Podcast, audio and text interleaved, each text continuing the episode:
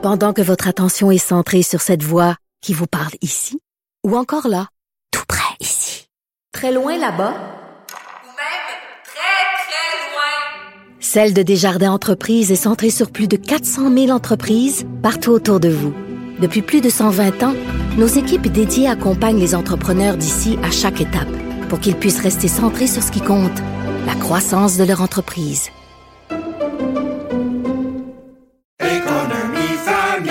Ici Ricardo. Et Émilie, marchand d'IGA. On a envie de vous inspirer à bien manger. À moins de 5 la portion. Suffit de repérer les produits valeurs sûres et de les cuisiner avec une de nos recettes. Les valeurs sûres, c'est bien pensé, hein? Bien sûr! Détails sur IGA.net. Cube Radio.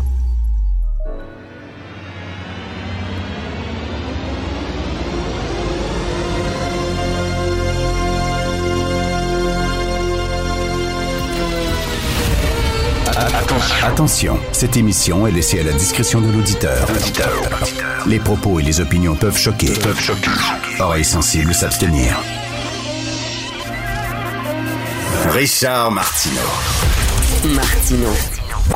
Un animateur pas comme les autres. Richard Martineau. Cube Radio. Hey, bon retour euh, tout le monde. Euh, Bon lundi. Merci d'écouter Cube Radio. Je suis très content de vous retrouver. Euh, J'imagine que vous avez pris plein de, plein de bonnes résolutions pour 2023. Euh, moi, ce que je nous souhaite, c'est qu'on se fasse pousser une couenne. Tu sais, la couenne dure, avoir la couenne dure, là, avoir, être capable de prendre la critique, être capable d'être confronté à des idées qu'on ne partage pas sans pleurer dans un coin. Je, je reviens aujourd'hui dans ma chronique du Journal de Montréal. Je reviens sur cette histoire euh, qui est sortie par la presse, que la presse est sortie il y a quelques jours. C'est une correctrice, une femme qui est noire. Elle est correctrice à l'UCAM. Elle corrigeait des travaux euh, dans un cours portant sur le racisme. Et euh, elle corrigeait des travaux qui portaient sur les stéréotypes concernant euh, les femmes noires dans l'histoire des États-Unis, les préjugés. Par exemple, Aunt Jemima. On a tous euh, grandi avec Jemima. C'était euh, une, une icône, une image d'une servante noire euh, qui servait une famille blanche. Et bon, c'était pour vendre, c'était quoi? Donc des crêpes, je pense. C'était un mélange de crêpes, Jemima. Et il y avait son mari qui était Uncle Ben. Euh, lui, c'était pour vendre du riz. Alors, c'était les serviteurs euh, noirs. euh, ils servaient les familles blanches avec le grand sourire. et Tout ça, bon, c'était euh, très discriminatoire, un peu, un peu méprisant, tout ça.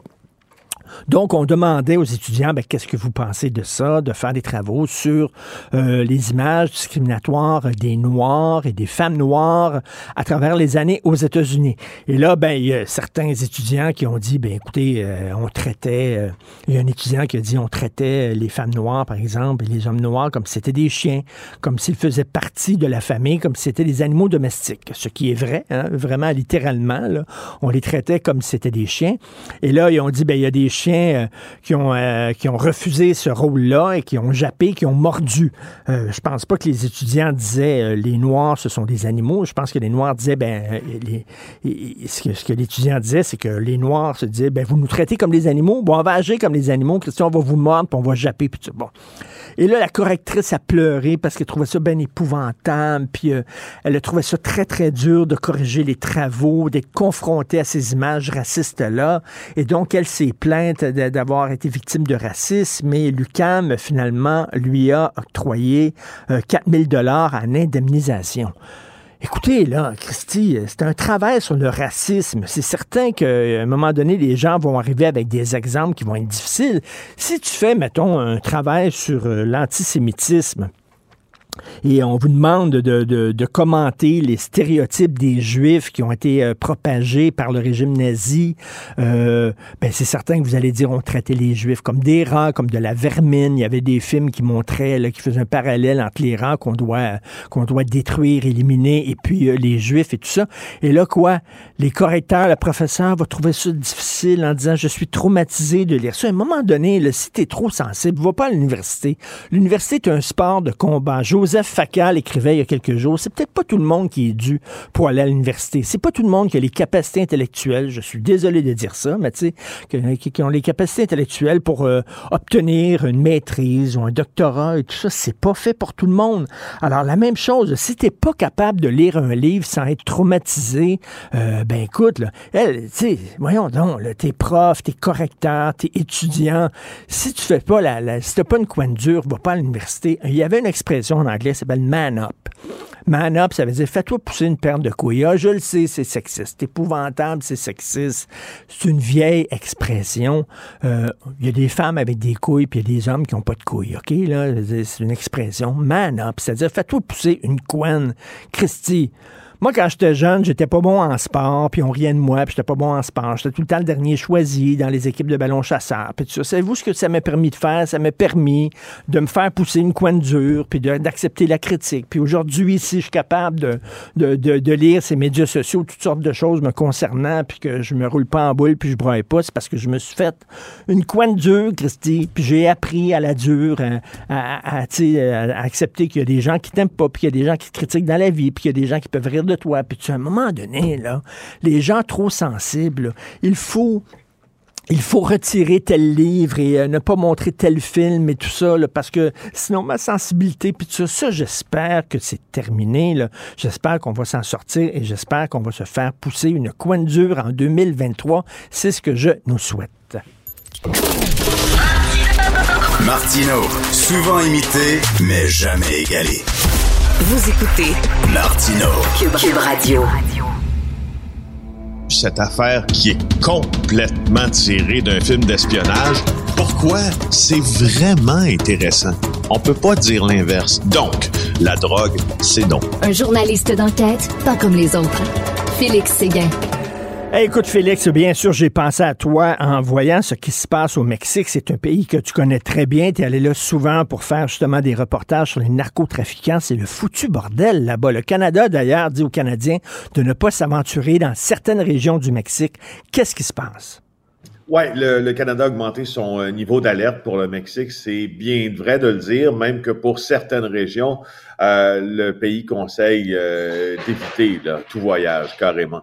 Alors, qu'est-ce qui s'est passé au cours des derniers jours? Bien sûr, il y a eu l'arrestation de Ovidio Guzman, c'est le fils d'El Chapo Guzman, ce, ce, ce Mexicain d'origine et de courte taille, mondialement connu pour avoir été au règne euh, du cartel de Sinaloa, mené ses pendant euh, des années jusqu'à son arrestation. En fait, il s'était fait arrêter plusieurs fois, mais extradé enfin aux États-Unis, jugé à New York, emprisonné à Florence au Colorado. Euh, il finira ses jours en prison. C'est impossible de s'évader de cette prison-là. Mais il a un fils. Euh, son fils euh, est né en 1990. C'est le fils de la deuxième épouse d'El Chapo. Euh, et il est devenu un narcotrafiquant d'envergure. quand je te dis d'envergure, là, je, te dis là qu'il est à la tête d'une des branches, si l'on veut, du cartel de Sinaloa. On fera l'histoire un peu des cartels plus tard, mais d'une branche extrêmement influente, là, sise sous le cartel de Finaloa. C'est devenu un des euh, principaux cartels, le sien d'ailleurs, euh, pour euh, le trafic de fentanyl et de méthamphétamine. On offrait 5 millions de dollars pour sa capture. Ben, en fait, pour la capture des quatre fils d'El Chapo. Il n'y a pas juste lui, donc lui, c'est Ovidio, mais il y a aussi Joaquin Junior, Ivan Archivaldo et Jesus Alfredo. Alors, oui, il a été capturé par l'armée. Et là, ce que ça a provoqué, ça a provoqué une collision frontale entre euh, les euh, narcotrafiquants, une partie des narcotrafiquants, et aussi euh, le cartel de Sinaloa, près de la ville de Culiacan, près de la ville de Mazatlan aussi, où il y a des voyageurs canadiens qui se trouvaient. Alors, depuis déjà plusieurs jours, ça tend à se calmer. Là. Il commence à avoir un certain retour au calme. Je mets des énormes guillemets. Euh, mais il y a des coups de feu dans la, tu vois les coups de feu tirés dans la rue, des avions, euh, des avions de ligne là sur lesquels on a tiré également, euh, les voyageurs qui quittent des hôtels en bord de mer euh, pour, pour, pour, pour, fuir cette violence. Mais, mais Félix, Félix, tu connais bien les narcotrafiquants là. écoute, on dirait qu'ils sont plus armés encore que la police et que l'armée mexicaine. Ils sont vraiment, ils ont énormément d'argent, ils sont armés jusqu'aux dents là. Ben, ils sont plus armés que la police, ça c'est vrai. Ah. Euh, plus armés euh, que les, les, militaires, ça je l'ignore, mais plus armés que la police, ça se, ça se voit. Euh, puis tu sais, il y, y, a une chose qui est importante quand on parle des cartels, c'est de comprendre un peu qui sont-ils, puis pourquoi? Parce qu'au fond, c'est un phénomène qui n'est pas si vieux, les cartels mexicains, puisqu'au départ, les cartels, on les trouvait en Colombie. Il y a les fameux cartels de Medellín, les cartels de Cali. Cali, il y a eu ensuite Norte del Valle, et puis euh, euh, finalement, ben, euh, quand ils ont été démantelés au milieu des années 90, c'est les Mexicains qui ont pris la relève, mais avec une façon de résoudre les conflits beaucoup plus violente que les Colombiens. Euh, et ils se sont aussi immiscés dans plusieurs sphères de l'État. C'est ça qui est assez inquiétant. Euh, il y a sept cartels. Là. Maintenant, il y a sept cartels. officiellement, je pense il y en a sept, mais il y en a peut-être un de plus. Là. Il y a Sinaloa sur la côte ouest. Tu vas voir que le pays est grand-grainé du nord au sud, de l'est à l'ouest. Sinaloa sur la côte ouest, cartel de Juarez à la frontière du Texas. Hein, ça, c'est tout près d'El Paso où euh, le président Biden s'est rendu. Le cartel du Golfe, euh, le long du Golfe du Mexique aussi. Puis il y a des alliances entre les cartels. Exemple, Tijuana et le Golfe euh, forment normalement un front commun. Sinaloa, Juarez forment aussi un front commun mais ils se font des guerres entre eux. Alors, mm. c'est, tu vois le caractère complètement ingérable de cette affaire-là. Puis il y a le cartel de Jalisco aussi, qui est un cartel très jeune et qui est réputé être le plus violent du pays. Écoute, c'est un. Est-ce qu'on peut dire que le Mexique, c'est un narco-État? Ben, écoute, je vais, je vais vous laisser en juger. Euh, est-ce que le Mexique est un narco-État? Il y a beaucoup d'indices qui pointent euh, en cette direction-là parce que euh, D'abord, la définition du narco-État, faut bien, faut bien la dire, elle n'est pas si complexe. Un narco-État, c'est un produit qui est un grand producteur de, un pays plutôt qui est un grand hmm. producteur de drogue. Alors, euh, je veux dire, le, Mexique, c'est la réponse est dans la question presque. Euh, sauf que euh, ce que l'on voit au Mexique, euh, c'est que les sphères de les sphères étatiques que je t'en ai parlé là sont sont extrêmement euh, sont extrêmement euh, euh, par, les, les cartels. Et euh, le Mexique occupe maintenant la 124e place pour ce qui est de l'indice de corruption qui est divulgué à chaque année par Transparency International. C'est pas très bon. Non, euh, écoute, je sais pas, si, euh, est-ce que c'est rendu comme euh, la Colombie. En Colombie, il y a eu des procès. Hein, il y a des narcotrafiquants qu'on a traînés devant les tribunaux et les juges étaient masqués pour ne pas justement se faire reconnaître et pas pour, pour pas qu'on les kidnappe et qu'on kidnappe leur famille, donc pour pas savoir qui mm-hmm. était le juge. Tu vois, les juges qui étaient masqués, c'est quand même assez hallucinant. Ça, c'était en Colombie. Est-ce qu'on est rendu là au Mexique, là?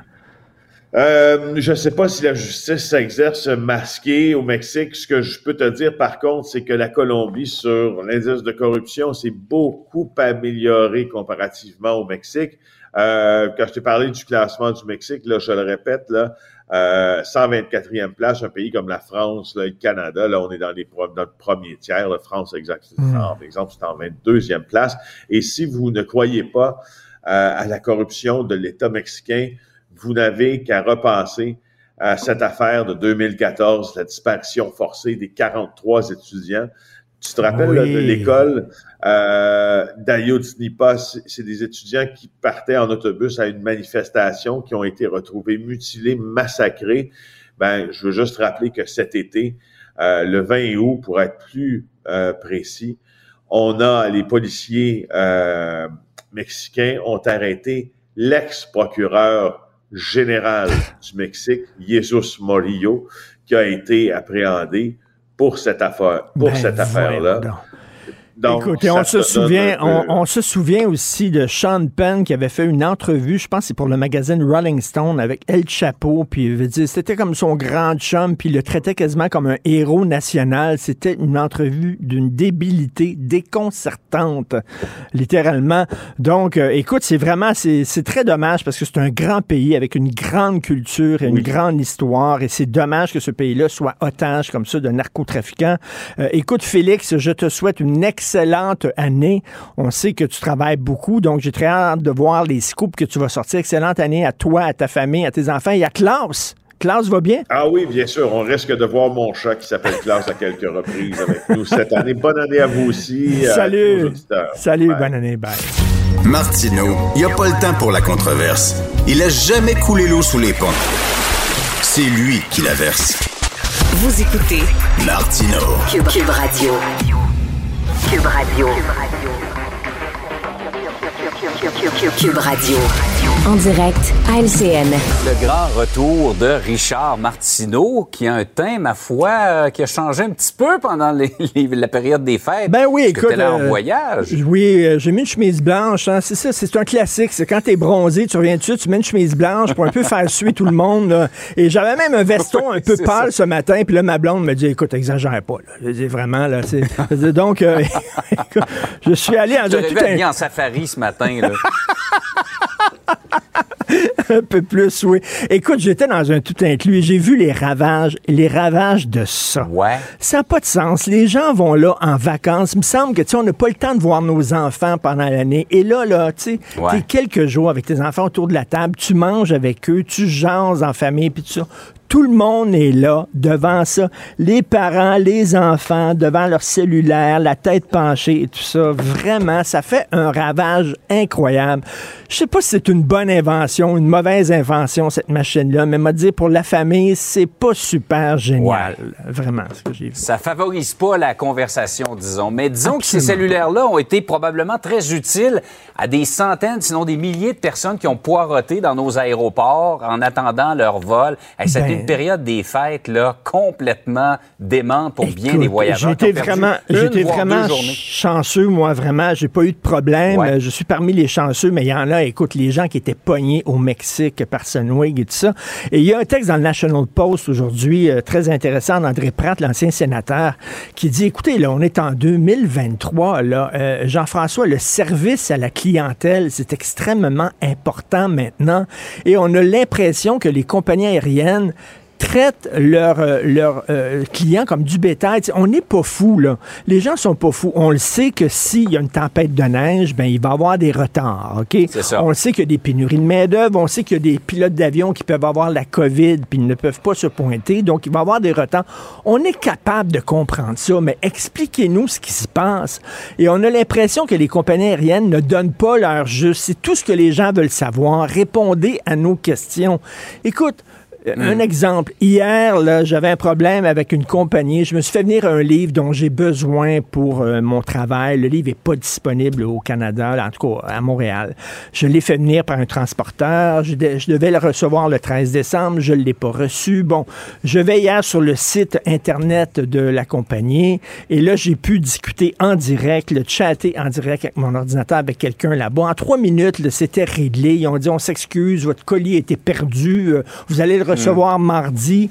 Ça, c'est du service à clientèle. Qu'est-ce qui se passe? Je pouvais comprendre, là, ils ont peut-être perdu le colis, puis tout ça, là, mais ils ont ça. répondu à ma question rapidement. Mais là, c'est comme Ce que tu es en train de débrouillez-vous. me dire, c'est qu'on fait plus attention à la marchandise qu'aux Ben humains. oui, ben oui, mais là, c'est comme débrouillez-vous. Vous avez payé, on a votre argent, on s'en fout. Le restant, après ça, ce qui vous arrive, on s'en, balance totalement. Écoutez, puis là, après ça, là, ça fait, ça fait des compagnies, ça fait des, euh, des, des publicités en disant on est vert, on est écolo, puis on, on prend Ouais. soin des baleines, puis on donne de l'argent pour telle cause. On s'en fout. Traitez vos clients comme des personnes adultes et responsables. Répondez à leurs questions. Puis je trouve ça vraiment inacceptable, la façon dont ces compagnies-là euh, euh, traitent leurs clients avec mépris. Par ailleurs, un président euh, sortant qui ne reconnaît pas les résultats de l'élection, qui crie à la fraude et dont les partisans investissent dans une émeute les lieux du pouvoir. Ça me dit quelque chose. Ça me dit vient quelque de se chose, produire hein? au Brésil. Au Brésil, vraiment, c'est comme le- les, les pro-Bolsonaro, donc sont comme les pro-Trump, Mm. ne, ne, euh, re- ne reconnaissent pas euh, les résultats euh, de l'élection euh, qui a sorti finalement leur idole. Et écoute, ça va bien dans le monde. Quand tu regardes ça, Jean-François, vraiment, là, tu regardes 2023, je ressens une certaine angoisse. Tu vois la Chine et la Russie qui se rapprochent les uns des autres. Tu vois ce qui se passe là, au Brésil où on reconnaît pas les résultats démocratiques.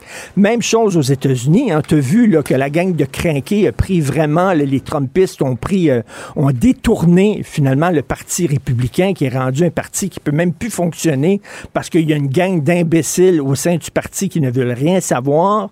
Euh, quand tu regardes la guerre en Ukraine, on ne voit pas la porte de sortie. Les gangs de rue qui ont pris d'assaut Haïti, les narcotrafiquants qui ont pris d'assaut le Mexique. Tu regardes ça, tu dis, ça va pas très bien dans l'international. Quand j'étais jeune, moi, pour me demander c'est quoi ton souhait dans la vie, je disais, je veux la paix dans le monde. Me dire, là, tout ce que je veux maintenant aujourd'hui, c'est que mon voisin arrête de mettre de la musique forte. C'est tout. là. Mes attentes ont baissé énormément. Je veux pas de la paix dans le monde, je veux de la paix dans mon salon. C'est à peu près tout ce que je veux, c'est tout. là. Dire, on regarde, mais c'est très dangereux parce que, écoute, là, Ouais. ces gens-là qui ne reconnaissent pas les résultats démocratiques, en 2024, il va y avoir des élections aux États-Unis, la gang de crinqués pro-Trump, ils sont ultra armés. Ils ne, si jamais leurs leur, euh, leurs partisans euh, ne, ne gagnent pas les élections, ces gens-là, ils vont réagir comment exactement? là? Est-ce qu'ils vont prendre d'assaut encore les institutions démocratiques? Ça va pas très bien. La démocratie se porte mal ces temps-ci. Elle est attaquée par des groupes extrémistes, par des narcotrafiquants, par des gangs de rue, etc.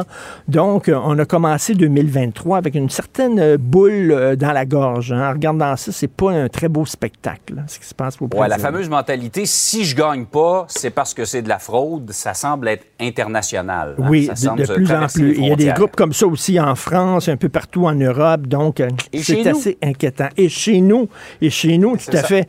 Tout ce que je veux, c'est ma paix chez nous, dans mon salon. En tout cas, Richard, je te souhaite une excellente année 2023 et j'ai hâte que tu perdes quelques teintes de, de bronzage. J'ai l'air pâle à côté de toi. Je veux saluer les Québécois que j'ai rencontrés dans le Sud qui nous écoutent et qui ont été extrêmement gentils. Alors, je les saluer. Merci. Bonne journée.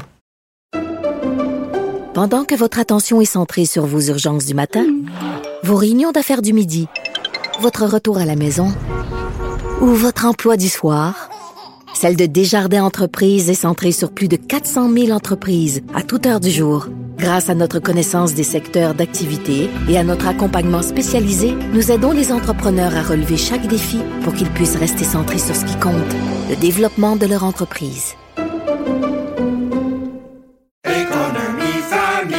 Ici Ricardo. Et Émilie, marchand d'IGA. On a envie de vous inspirer à bien manger. À moins de 5 la portion. Suffit de repérer les produits valeurs sûres et de les cuisiner avec une de nos recettes. Les valeurs sûres, c'est bien pensé, hein? Bien sûr! Détails sur IGA.net. Martineau, il n'y a pas le temps pour la controverse. Il a jamais coulé l'eau sous les ponts. C'est lui qui la verse. Vous écoutez Martineau. Cube, Cube Radio.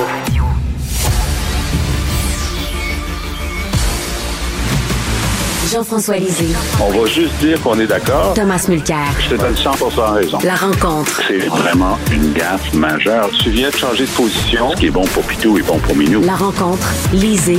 Mulcair.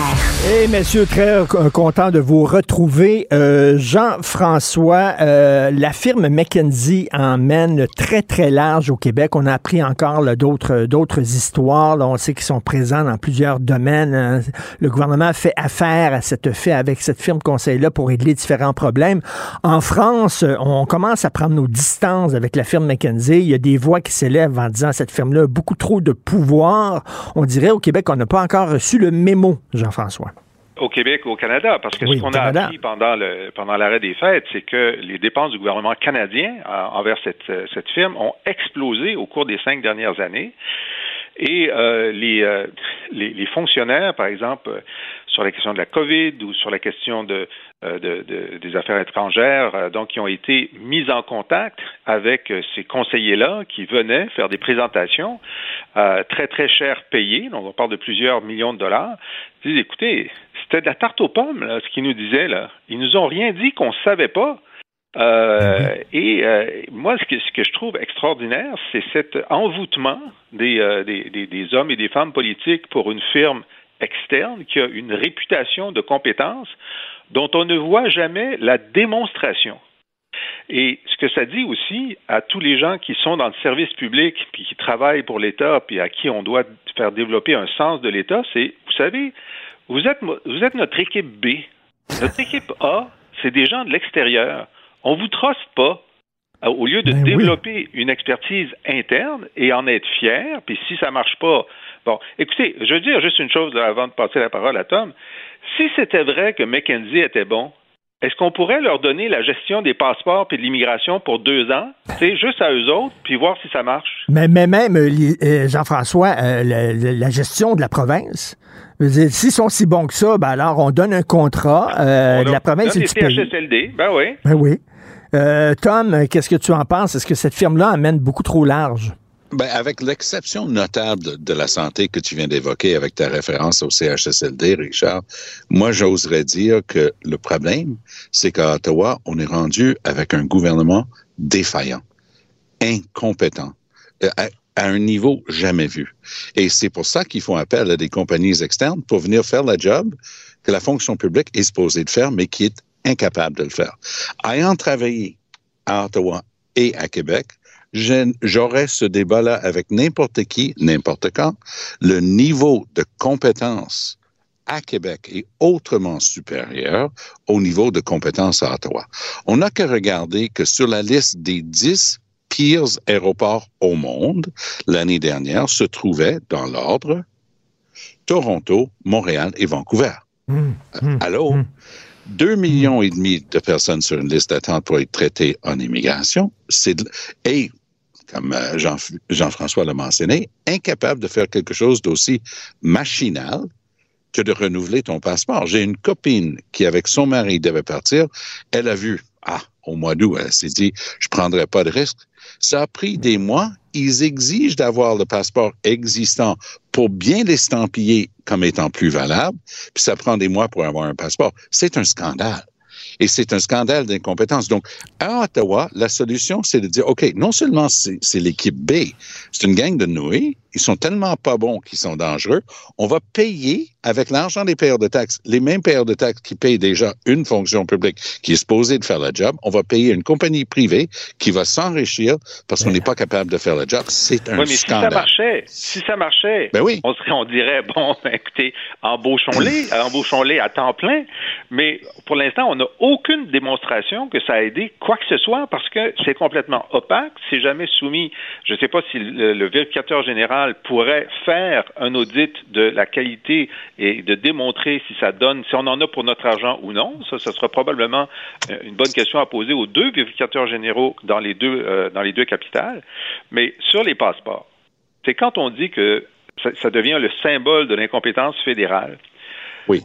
Quand ils ont regardé, là, je suppose qu'il y a un directeur des coms au bureau de M. Trudeau ou au bureau du, du, du- du responsable euh, des passeports qui a regardé le bye-bye puis qui s'est rendu compte qu'il riait, pas dans le bye-bye, dans une publicité de, de chats, une publicité pour les chats, il riait de, de- des passeports et disait c'est parce que les fonctionnaires sont trop avec les chats. Quand c'est rendu que des entreprises privées font leur publicité pour rire de toi, Et que tout le monde comprend la blague. de communication. Oui, parce qu'ils ont testé cette pub-là. Ils ont dit tout le monde va comprendre la blague.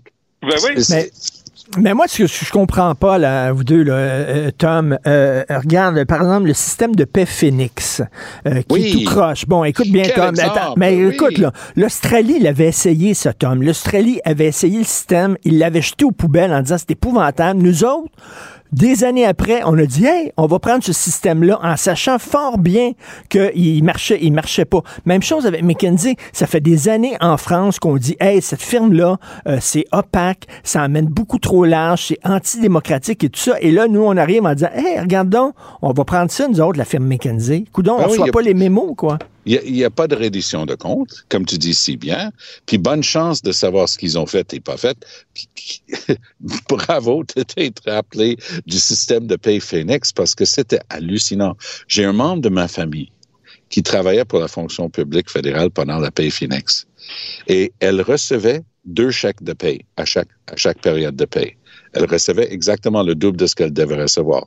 Elle a écrit des textes, elle a écrit des mémos, elle a écrit des courriels et on lui a dit, mets-le à la banque parce qu'ils s'en viennent le chercher éventuellement, mais paie tes, paie tes taxes sur les deux comme si tu avais ce salaire-là. C'était hallucinant et il n'y avait rien à faire. Pendant un an et demi, il y avait rien à faire. C'était comme le monstre de Frankenstein. Tu pouvais pas l'arrêter. Mais, mais Jean-François, pourquoi on a une telle gro- une grosse fonction publique en tant au Québec qu'au Canada, beaucoup de fonctionnaires, si en plus on juge qu'ils sont pas compétents, puis il faut aller vers l'extérieur, vers ce une firme privée. Ministres, ce sont les ministres qui sont pas compétents. Est-ce que tu peux me dire Qu'est-ce qu'on fait avec ce qui s'est passé pendant le temps des fêtes avec Sunwing et tout ça? Ah, ben, tu as le droit de poser plainte. Il y a une série de 30 000 plaintes non traitées. Et là, Al Gabra, ce qu'il a fait pendant les fêtes, il a filmé lui-même en train de parler du parcours du Père Noël. C'était peut-être du bon PR, mais, mais chacun ses priorités. Moi, j'aurais pensé que c'était plus important de ramener les familles du Mexique, par exemple. Juste une idée comme ça. Mais euh, vraiment, il y, a- il y a un problème avec cette firme-là. Est-ce que, est-ce que selon Ben, pas toi... seulement- on parle d'elle, euh, on Oui. parle d'elle, euh, Richard, si tu me permets, parce que c'est celle qui a le plus gros magot. Mais il y en a d'autres aussi. Quand Oui. on, on calcule, il y a une augmentation de l'impartition euh, à, à tous les niveaux. Puis moi, je pense que c'est rarement les sous-ministres qui demandent ça. Les sous-ministres demandent plus de budget pour avoir plus de personnel. Il y en a qui sont compétents, il y en a qui sont incompétents. Mais ceux qui demandent d'avoir la firme externe, ce sont les ministres, puis les premiers ministres, puis les bureaux de ministres et de premiers ministres, dont certains, parfois, viennent de McKinsey. Il y a des gens qui... C'est c'est gros, McKinsey. Ça, que, entre McKinsey et la politique, il y a des, des portes tournantes. Et c'est, disons, le, le réflexe pavlovien de dire on a un problème un peu compliqué, on va demander à McKinsey. Euh, il faut que ça arrête. Il faut que ça arrête. Tout à fait. Tom, tu veux nous parler d'un gars riche qui semble penser que tout lui est dû, qui vient de publier un livre où il se lamente de l'injustice de son sort. Est-ce que tu parles de- du prince Harry? Ben non, je parle de l'autre. Bill Morneau, qui a publié un livre puis a donné une entrevue à ma collègue de CTV, Vaché Capelos, en fin de semaine, où il dit, ah, vous savez, j'ai essayé d'expliquer des choses à Trudeau, mais il n'y avait rien à faire. Je lui ai expliqué qu'il donnait trop d'argent pendant la pandémie, mais il m'écoutait pas. J'ai expliqué qu'il y avait un risque d'inflation. Alors, je vous fais une petite prédiction. Le même Bill Morneau vient de fournir des armes pour des mois à venir à Pierre Poilievre puis aux conservateurs. Puis, est-ce que, tu sais, je te pose souvent la question, qu'est-ce que Trudeau a fait pendant, il est dans sa huitième année au pouvoir? Ben, il a légalisé le pot, c'est vrai. Et puis après, ben, je sais pas. Alors, Bill, Bill Morneau, c'est encore plus le fun. Il était ministre des Finances pendant cinq ans. Qu'est-ce qu'il a fait? Ben, je sais pas. Il est parti, il est parti en 2020. On est rendu, attendez-vous bien là, je vais vous faire une annonce. On est rendu en 2023 et le même Bill Morneau publie un livre où il règle ses comptes avec Trudeau, avec un ton dolciné, avec un ton de gentleman dans ses entrevues. Il n'y a pas de récrimination, mais Sacramento, il vient de placer une mine, là, euh, une Et- bombe à retardement dans la piste de décollage de Trudeau qui souhaitait une élection en 2023. Et Jean-François, s'il trouvait euh, Trudeau si incompétent que ça, ben pourquoi il démissionnait pas? Il a expliqué comment il est parti finalement. Parce que, enfin, ben, moi j'aime ça quand des anciens ministres écrivent des livres, tu sais, parce que ça nous, ça nous permet d'en- d'entrer un petit peu. Fait que je trouve, Tom, tu les décourages par ton genre de, de commentaires. Il y en a d'autres qui veulent écrire. Moi je dis écrivez, écrivez, on va vous lire, on va vous écouter. Alors, donc lui il disait, ben, ça allait bien avant la pandémie parce que c'est vrai qu'on dépensait plus, on s'était engagé à dépenser plus, mais ça allait assez bien. À partir de la pandémie, là, il était d'accord dans un premier temps qu'il fallait dépenser davantage, mais lui était toujours aussi un petit peu le pied sur le gaz puis un petit peu le pied sur le frein. Le premier ministre Trudeau, lui, il connaissait pas ça, le frein. Puis il donne un exemple, il dit, lorsqu'on a annoncé ce qui est devenu le plus coûteux, qui a, qui a coûté 100 milliards de dollars, c'était euh, l'aide euh, au, euh, au chèque de paie, le, remplacer le chèque de paie par un- une prestation fédérale. Il dit, on avait discuté ensemble la veille d'une fourchette. Il dit pas c'est quoi la fourchette, mais il dit le, le- point le plus élevé était X, puis là, le lendemain, quand je le vois faire sa conférence de presse, il donne un chiffre beaucoup plus élevé que ce que nous, au ministère des Finances, on avait dit que ce serait le maximum absolu. Puis là, il y a des périodes où j'avais aucune nouvelle du bureau du premier ministre, ça pouvait durer des semaines. Puis à un moment donné, avant, avant l'élection, quand il fallait élaborer le programme économique du parti pour l'élection, ben, il y a un, un, zouave du bureau du premier ministre Trudeau qui est venu me voir avec une liste en disant ça va être ça notre programme économique. Ça fait que c'est bon à savoir. Euh, Tom, tu veux revenir sur un sujet autrement plus sérieux. Euh, c'est cet homme-là qui était tué dans la prison de Bordeaux. Il ne devait pas s'y trouver dans cette prison-là parce qu'il avait été libéré et euh, là, la famille demande une enquête indépendante. Tu es d'accord avec eux? Je suis d'accord que ça prend une enquête indépendante. Cette histoire-là, ça donne des larmes aux yeux. Tu te dis, le gars, il était libéré par les tribunaux, on l'a gardé, on l'a poivré, on lui a mis un masque anti-crachat, mais avec lequel, évidemment, il y avait, il faut, le présumer, euh, ce qu'ils avaient utilisé, poivre de Cayenne, si c'est bien le cas. Alors, la famille est en train de demander, à mon sens, quelque chose que le gouvernement devrait faire immédiatement dans tous les cas. Parce que peu importe ce qui va sortir de l'enquête du ministère de la Sécurité publique, du directeur du prison de Bordeaux, la famille va dire bullshit, ça, ça marche pas votre affaire. Trouver un juge à la retraite, trouver un avocat sans tâche dans son dossier, trouver quelqu'un de hautement crédible, donner-lui un mandat, pas de trois ans, mais de trois semaines, un mois, d'aller rencontrer, faire un rapport.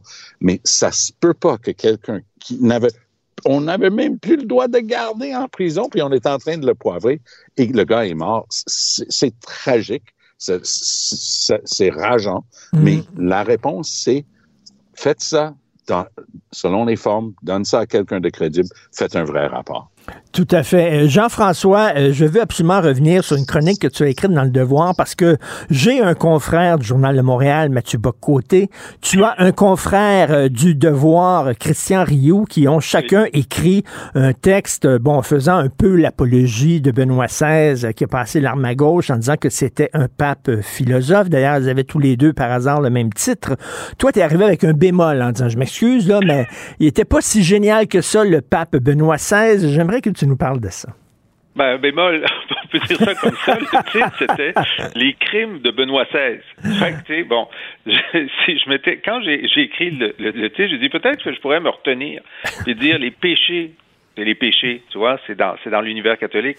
Mais écoute, euh, moi, je comprends là, que si on est un chrétien ou un post-chrétien, je pense que Mathieu et Christian sont des post-chrétiens. Ils sont d'accord avec la, ils sont, sont pas des, pratiquants, etc., mais ils sont d'accord avec la chrétienté puis la civilisation chrétienne. Puis tu peux débattre de qu'est-ce qu'il a écrit dans un encyclique sur l'amour puis tout ça. mais moi, ce qui m'intéresse, c'est combien de morts auraient pu être évitées si le pape Benoît XVI avait posé d'autres gestes que ceux qui ont posé. Hmm. Je, je, je, je, suis pas, c'est pas dans l'encyclique ça, c'est dans le hmm. réel. Puis quand il y a eu 30 millions de morts du SIDA en Afrique, puis que même Desmond Tutu, hein, l'archevêque euh, de Johannesburg, disait mettez des condoms, et puis que le Benoît XVI a dit le condom, c'est pire que de le mettre. Non seulement il ne faut pas le mettre, mais ça, ça nuit. Imagine, il y, a 160 millions de catholiques en Afrique, puis il y a du monde qui croit que le pape porte la parole de Dieu et s'il dit, mettez pas de condom, alors que 60% des infectés, c'était des femmes, il y avait énormément d'enfants qui étaient des femmes, c'est sûr que ça a eu des conséquences néfastes, néfastes. Et puis sur la question des agressions sexuelles, ben oui. les gens disent ben c'est le premier à en avoir parlé. Ben oui, c'est le premier à en avoir parlé parce que c'était sa job. Il était numéro 3 du Vatican. Mais selon les, les, les, les sources indépendantes, la, la, Commission euh, des droits de la personne de l'ONU, il en a parlé le plus tard possible, le moins possible. C'est comme de dire, ben Jean Charest, il a créé la Commission Charbonneau. Oui, c'est vrai, il a créé la Commission Charbonneau, mais c'était parce qu'il n'y avait pas le choix. Alors, le, le, Ratzinger, quand il était euh, quand il était au Vatican, puis ensuite le pape, ils ont fait le minimum possible pour euh, couvrir, euh, couvrir euh, le, plus, le, plus, grand scandale international d'agression sexuelle au monde. Je veux dire, en France, ils ont établi qu'il y avait 330 000 victimes en France seulement, alors que lui est, est sanctionné 400 prêtres pendant qu'il était là. Ben oui, mais c'est la pointe de l'iceberg.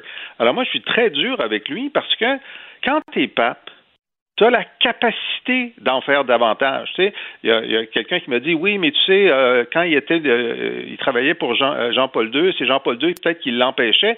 Ben, je dis ça, on peut le penser, on ne le sait pas hein, jusqu'à quel point il a poussé. Mais une fois qu'il est devenu pape, il n'y avait pas de patron. Ça qui aurait pu prendre des décisions beaucoup plus, beaucoup plus avancées là-dessus. Et Tom, ça pose une question existentielle que je te pose. Quand il y a une personnalité publique bien en vue qui meurt, est-ce qu'on a le droit d'en dire du mal? On dirait que soudainement, ces gens-là deviennent intouchables. Ben, sortons de la religion, parce que je, trouve que, que, l'exemple et l'explication de Jean-François est, extraordinaire. Mais prenons l'exemple de Henry Kissinger, encore bien en vie, donne des conseils, les Russes, et ainsi de suite. Et parlant de crimes, ben, on peut parler longtemps des crimes de Henry Kissinger. Ben oui. Alors, quand il va décéder, parce que ça va lui arriver aussi. Je pense qu'il a, je pense qu'il a eu 100 ans. Euh, ben, les gens vont faire l'analyse de ce qu'il a fait et de tout le tort que lui, il a causé aussi. Moi, je mm-hmm. pense que mm-hmm. oui, hein, dit que du bien des gens décédés, mais quand tu fais l'analyse historique, la plus objective possible, si, si c'est possible de faire de l'histoire objective, ben, je pense que Henry Kissinger va passer au cash. Ah oui. Je veux, dire, euh, je veux dire, Richard, ça dépend aussi de, de l'ampleur de ce que tu lui reproches. Euh, dans le cas de Benoît XVI, je trouvais que c'était inévitable de parler de ça, compte tenu de sa responsabilité. Mais quand euh, Robert Bourassa et Pierre Trudeau sont morts, moi, je suis pas un fan ni de l'un ni de l'autre. Mmh, mmh. Puis euh, il y, a des journalistes qui m'ont appelé pour dire voulez-vous commenter? Je dis non, je commente pas. Je commenterai dans, dans, deux mois. Je commenterai au premier anniversaire de son décès. Mais là, même si je leur reproche beaucoup de choses, c'est pas le moment de le reprocher. Et j'étais conseiller de M. Bouchard au moment de la démission, euh, de la démission, au moment du décès de M. Bourassa. J'ai dit, M. Bouchard, je vous demande juste une chose. Dites tout le bien que vous en pensez. Ne dites pas le mal que vous en pensez, mais dites pas plus de bien que vous en pensez. Et Dieu sait s'il y a quelqu'un qui a été critique de Robert Bourassa, c'est bien toi, Jean-François. Tout à fait. Merci beaucoup à vous deux. Très content de vous retrouver. On se reparle demain. Bonne journée. À demain. OK, salut. Joignez-vous à la discussion. Appelez ou textez le 187 Cube Radio. 1877 827 2346.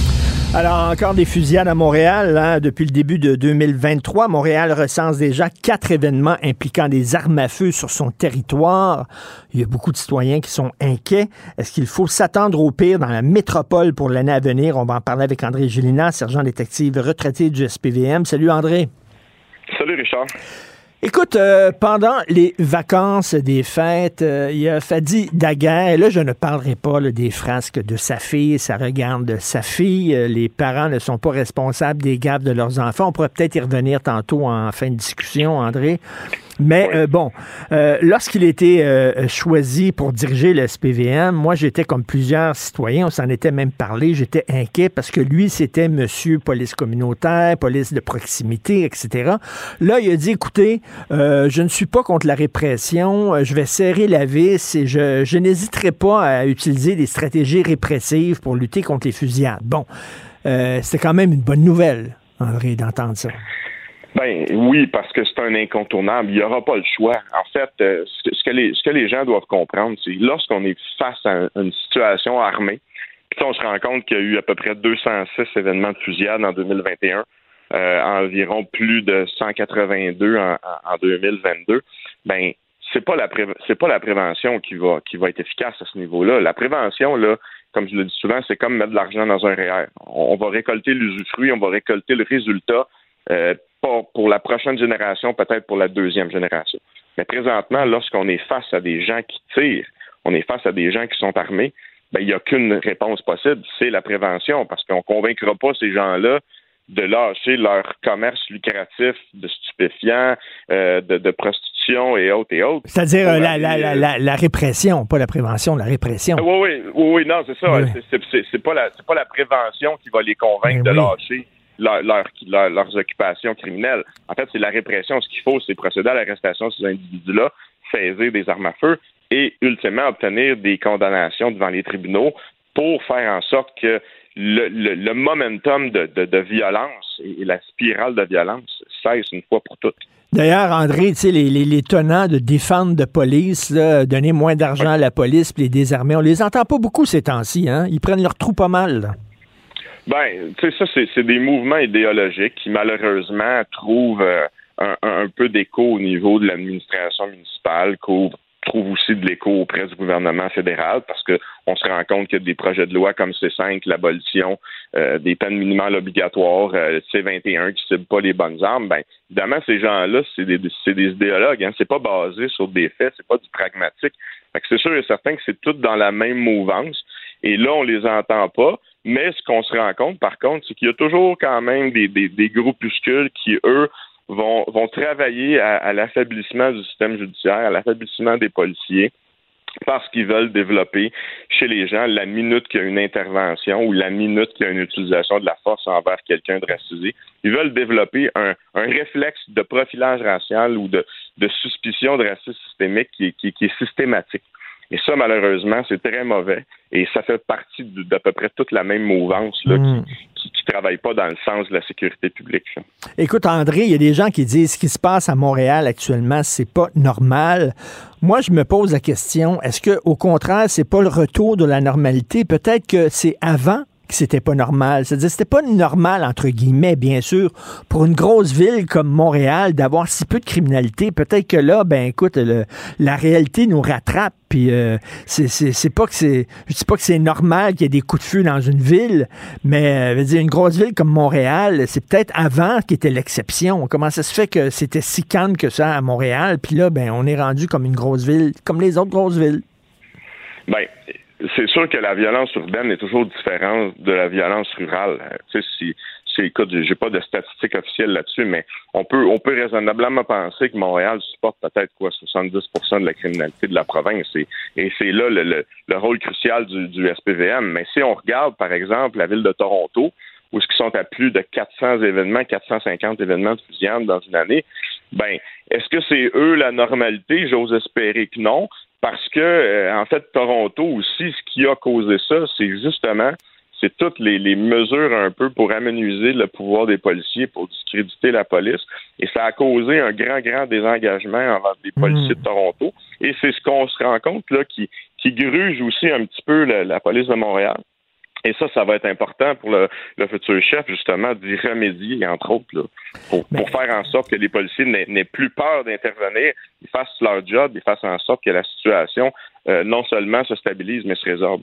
Mais là aussi, ça montre la, faiblesse, euh, là, ça va peut-être faire sourire certaines personnes, mais la faiblesse de la mafia, tu comme avant, là, euh, quand il y avait des problèmes dans les gangs de rue, là, puis c'était pas un secret pour personne, les policiers allaient voir la mafia en disant, pouvez-vous, s'il vous plaît, faire un, euh, parce que la, la, mafia veut pas, eux autres, que les, policiers soient trop présents dans la rue.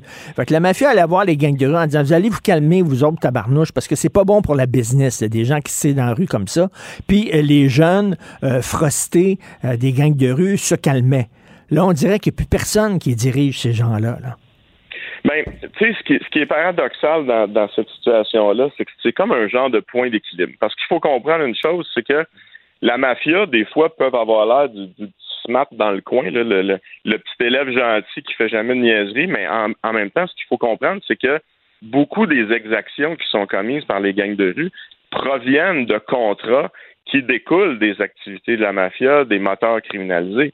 Fait que des fois, on peut penser que c'est pas eux qui sont impliqués puis qui peuvent craindre justement l'augmentation de violence qui, sont, qui est causée par les gangs de rue. Mais en bout de ligne, si on remonte la chaîne alimentaire, on se rend compte que ces gens-là, ce sont les donneurs d'ouvrages.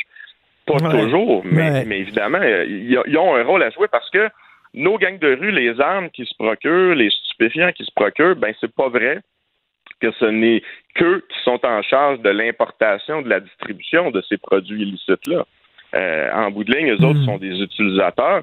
Oui, ils peuvent faire de l'importation euh, euh, de, stupéfiants de, de, faible échelle ou à certains endroits, mais c'est sûr et certain que les, les, grands groupes criminels, comme tu les décris, ben, ont encore un rôle très, très important, puis sont rendus, eux autres, même dans des niveaux supérieurs, au niveau qui blanchissent l'argent. Et il y a même certains individus de gangs de rue qui sont rendus à ces niveaux-là. C'est rendu vraiment du crime organisé traditionnel.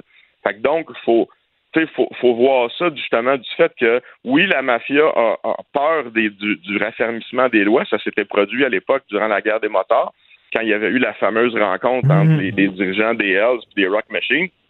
Bien, évidemment, ça avait été ordonné par la mafia, parce que la mafia, il faut toujours considérer qu'elle a des moyens financiers incroyablement élevés et ils ont encore énormément de pouvoir. Puis c'est ça la force de la mafia, c'est de, de paraître beaucoup moins que les motards et de paraître beaucoup moins que les gangs de rue.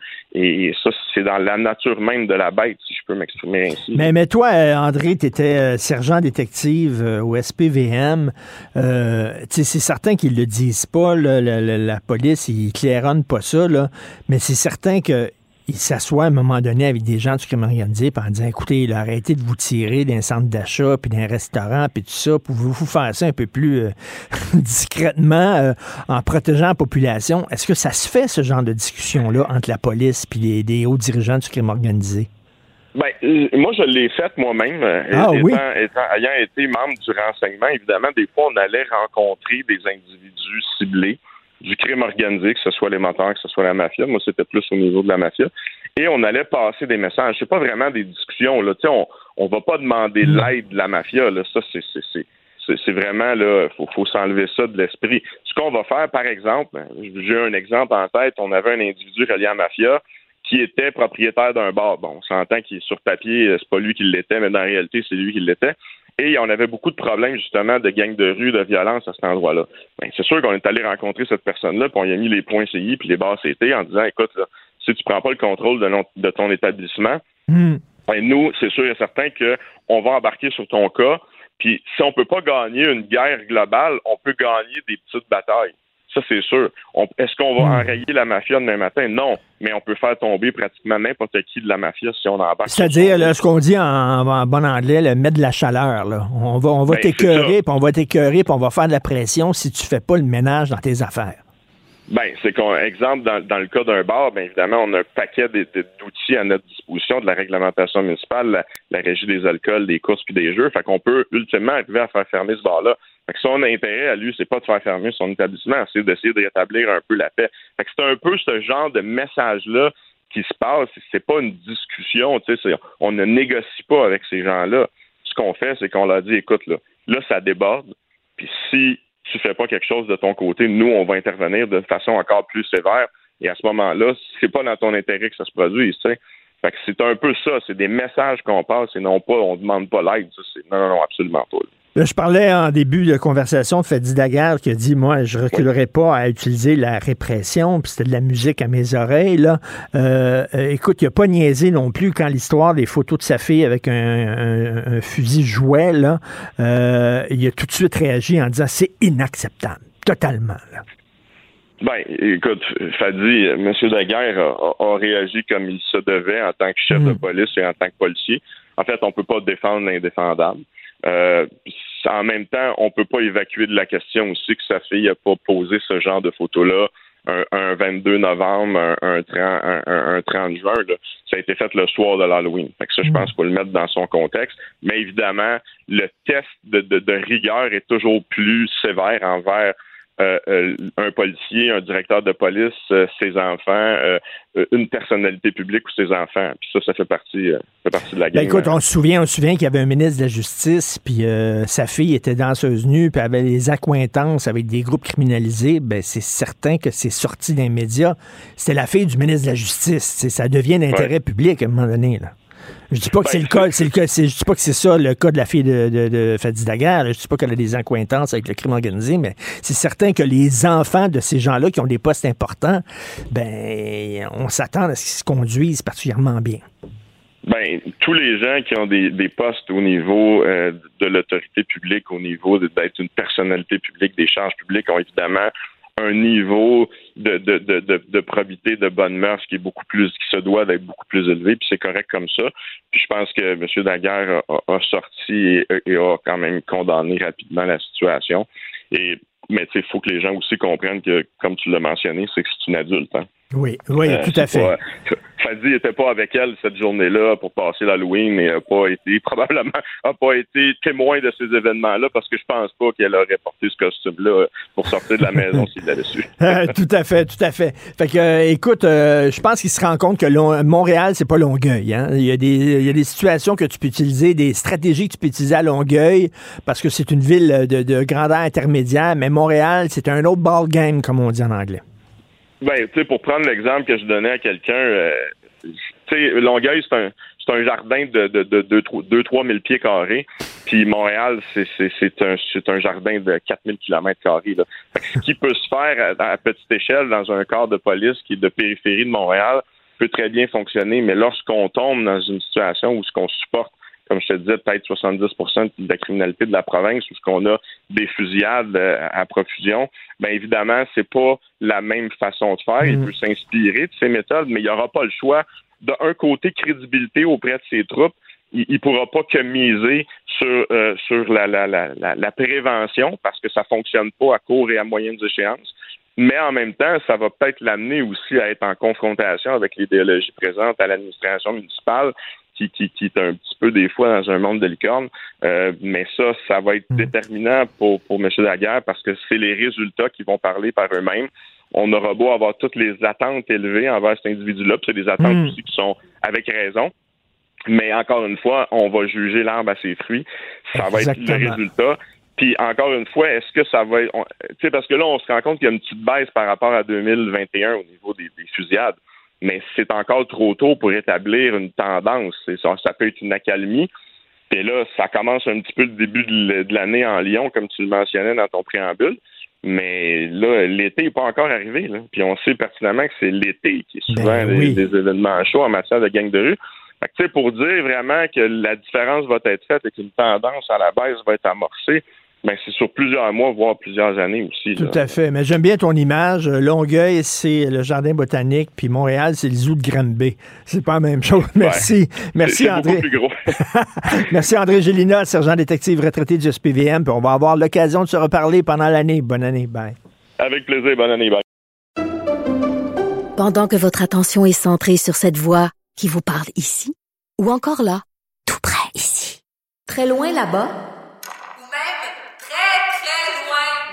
Celle de Desjardins Entreprises est centrée sur plus de 400 000 entreprises partout autour de vous. Depuis plus de 120 ans, nos équipes dédiées accompagnent les entrepreneurs d'ici à chaque étape pour qu'ils puissent rester centrés sur ce qui compte, la croissance de leur entreprise.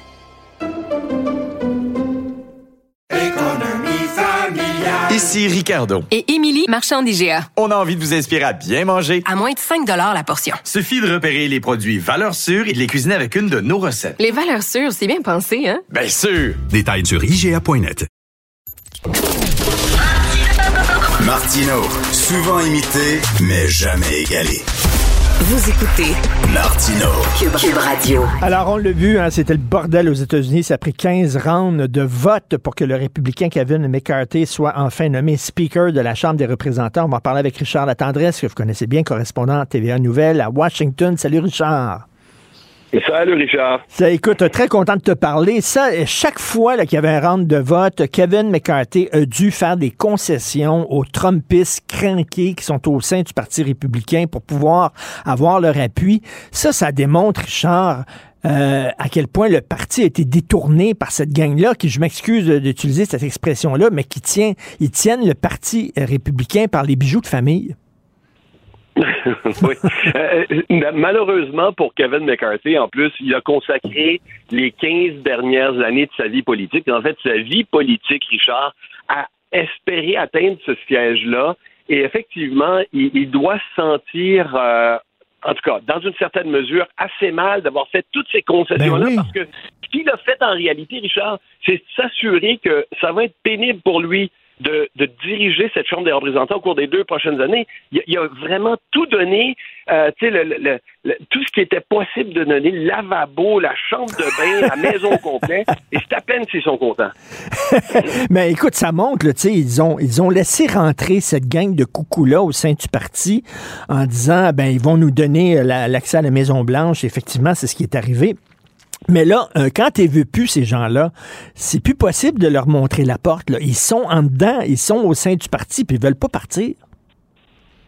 Et là, il leur a donné encore plus de place. C'est ça qui est Ben oui. encore plus dramatique pour lui, parce que, tu sais, bon, effectivement, en plus de ça, c'est une poignée, hein, ils étaient une vingtaine tout le long du processus à l'empêcher. Il pouvait juste, parce que finalement, ça n'a pas été une grosse victoire aux élections de mi-mandat, en passant, là, on, y revient, Richard, mais c'est entre autres parce que les candidats qui ont été mis de l'avant pendant ces élections de mi-mandat étaient tellement pourris, étaient tellement mauvais que les électeurs, même les électeurs républicains modérés disaient je peux pas voter pour ça. Ce qui fait qu'on n'a pas été capable d'aller chercher davantage de majorité du côté des républicains à la Chambre des représentants.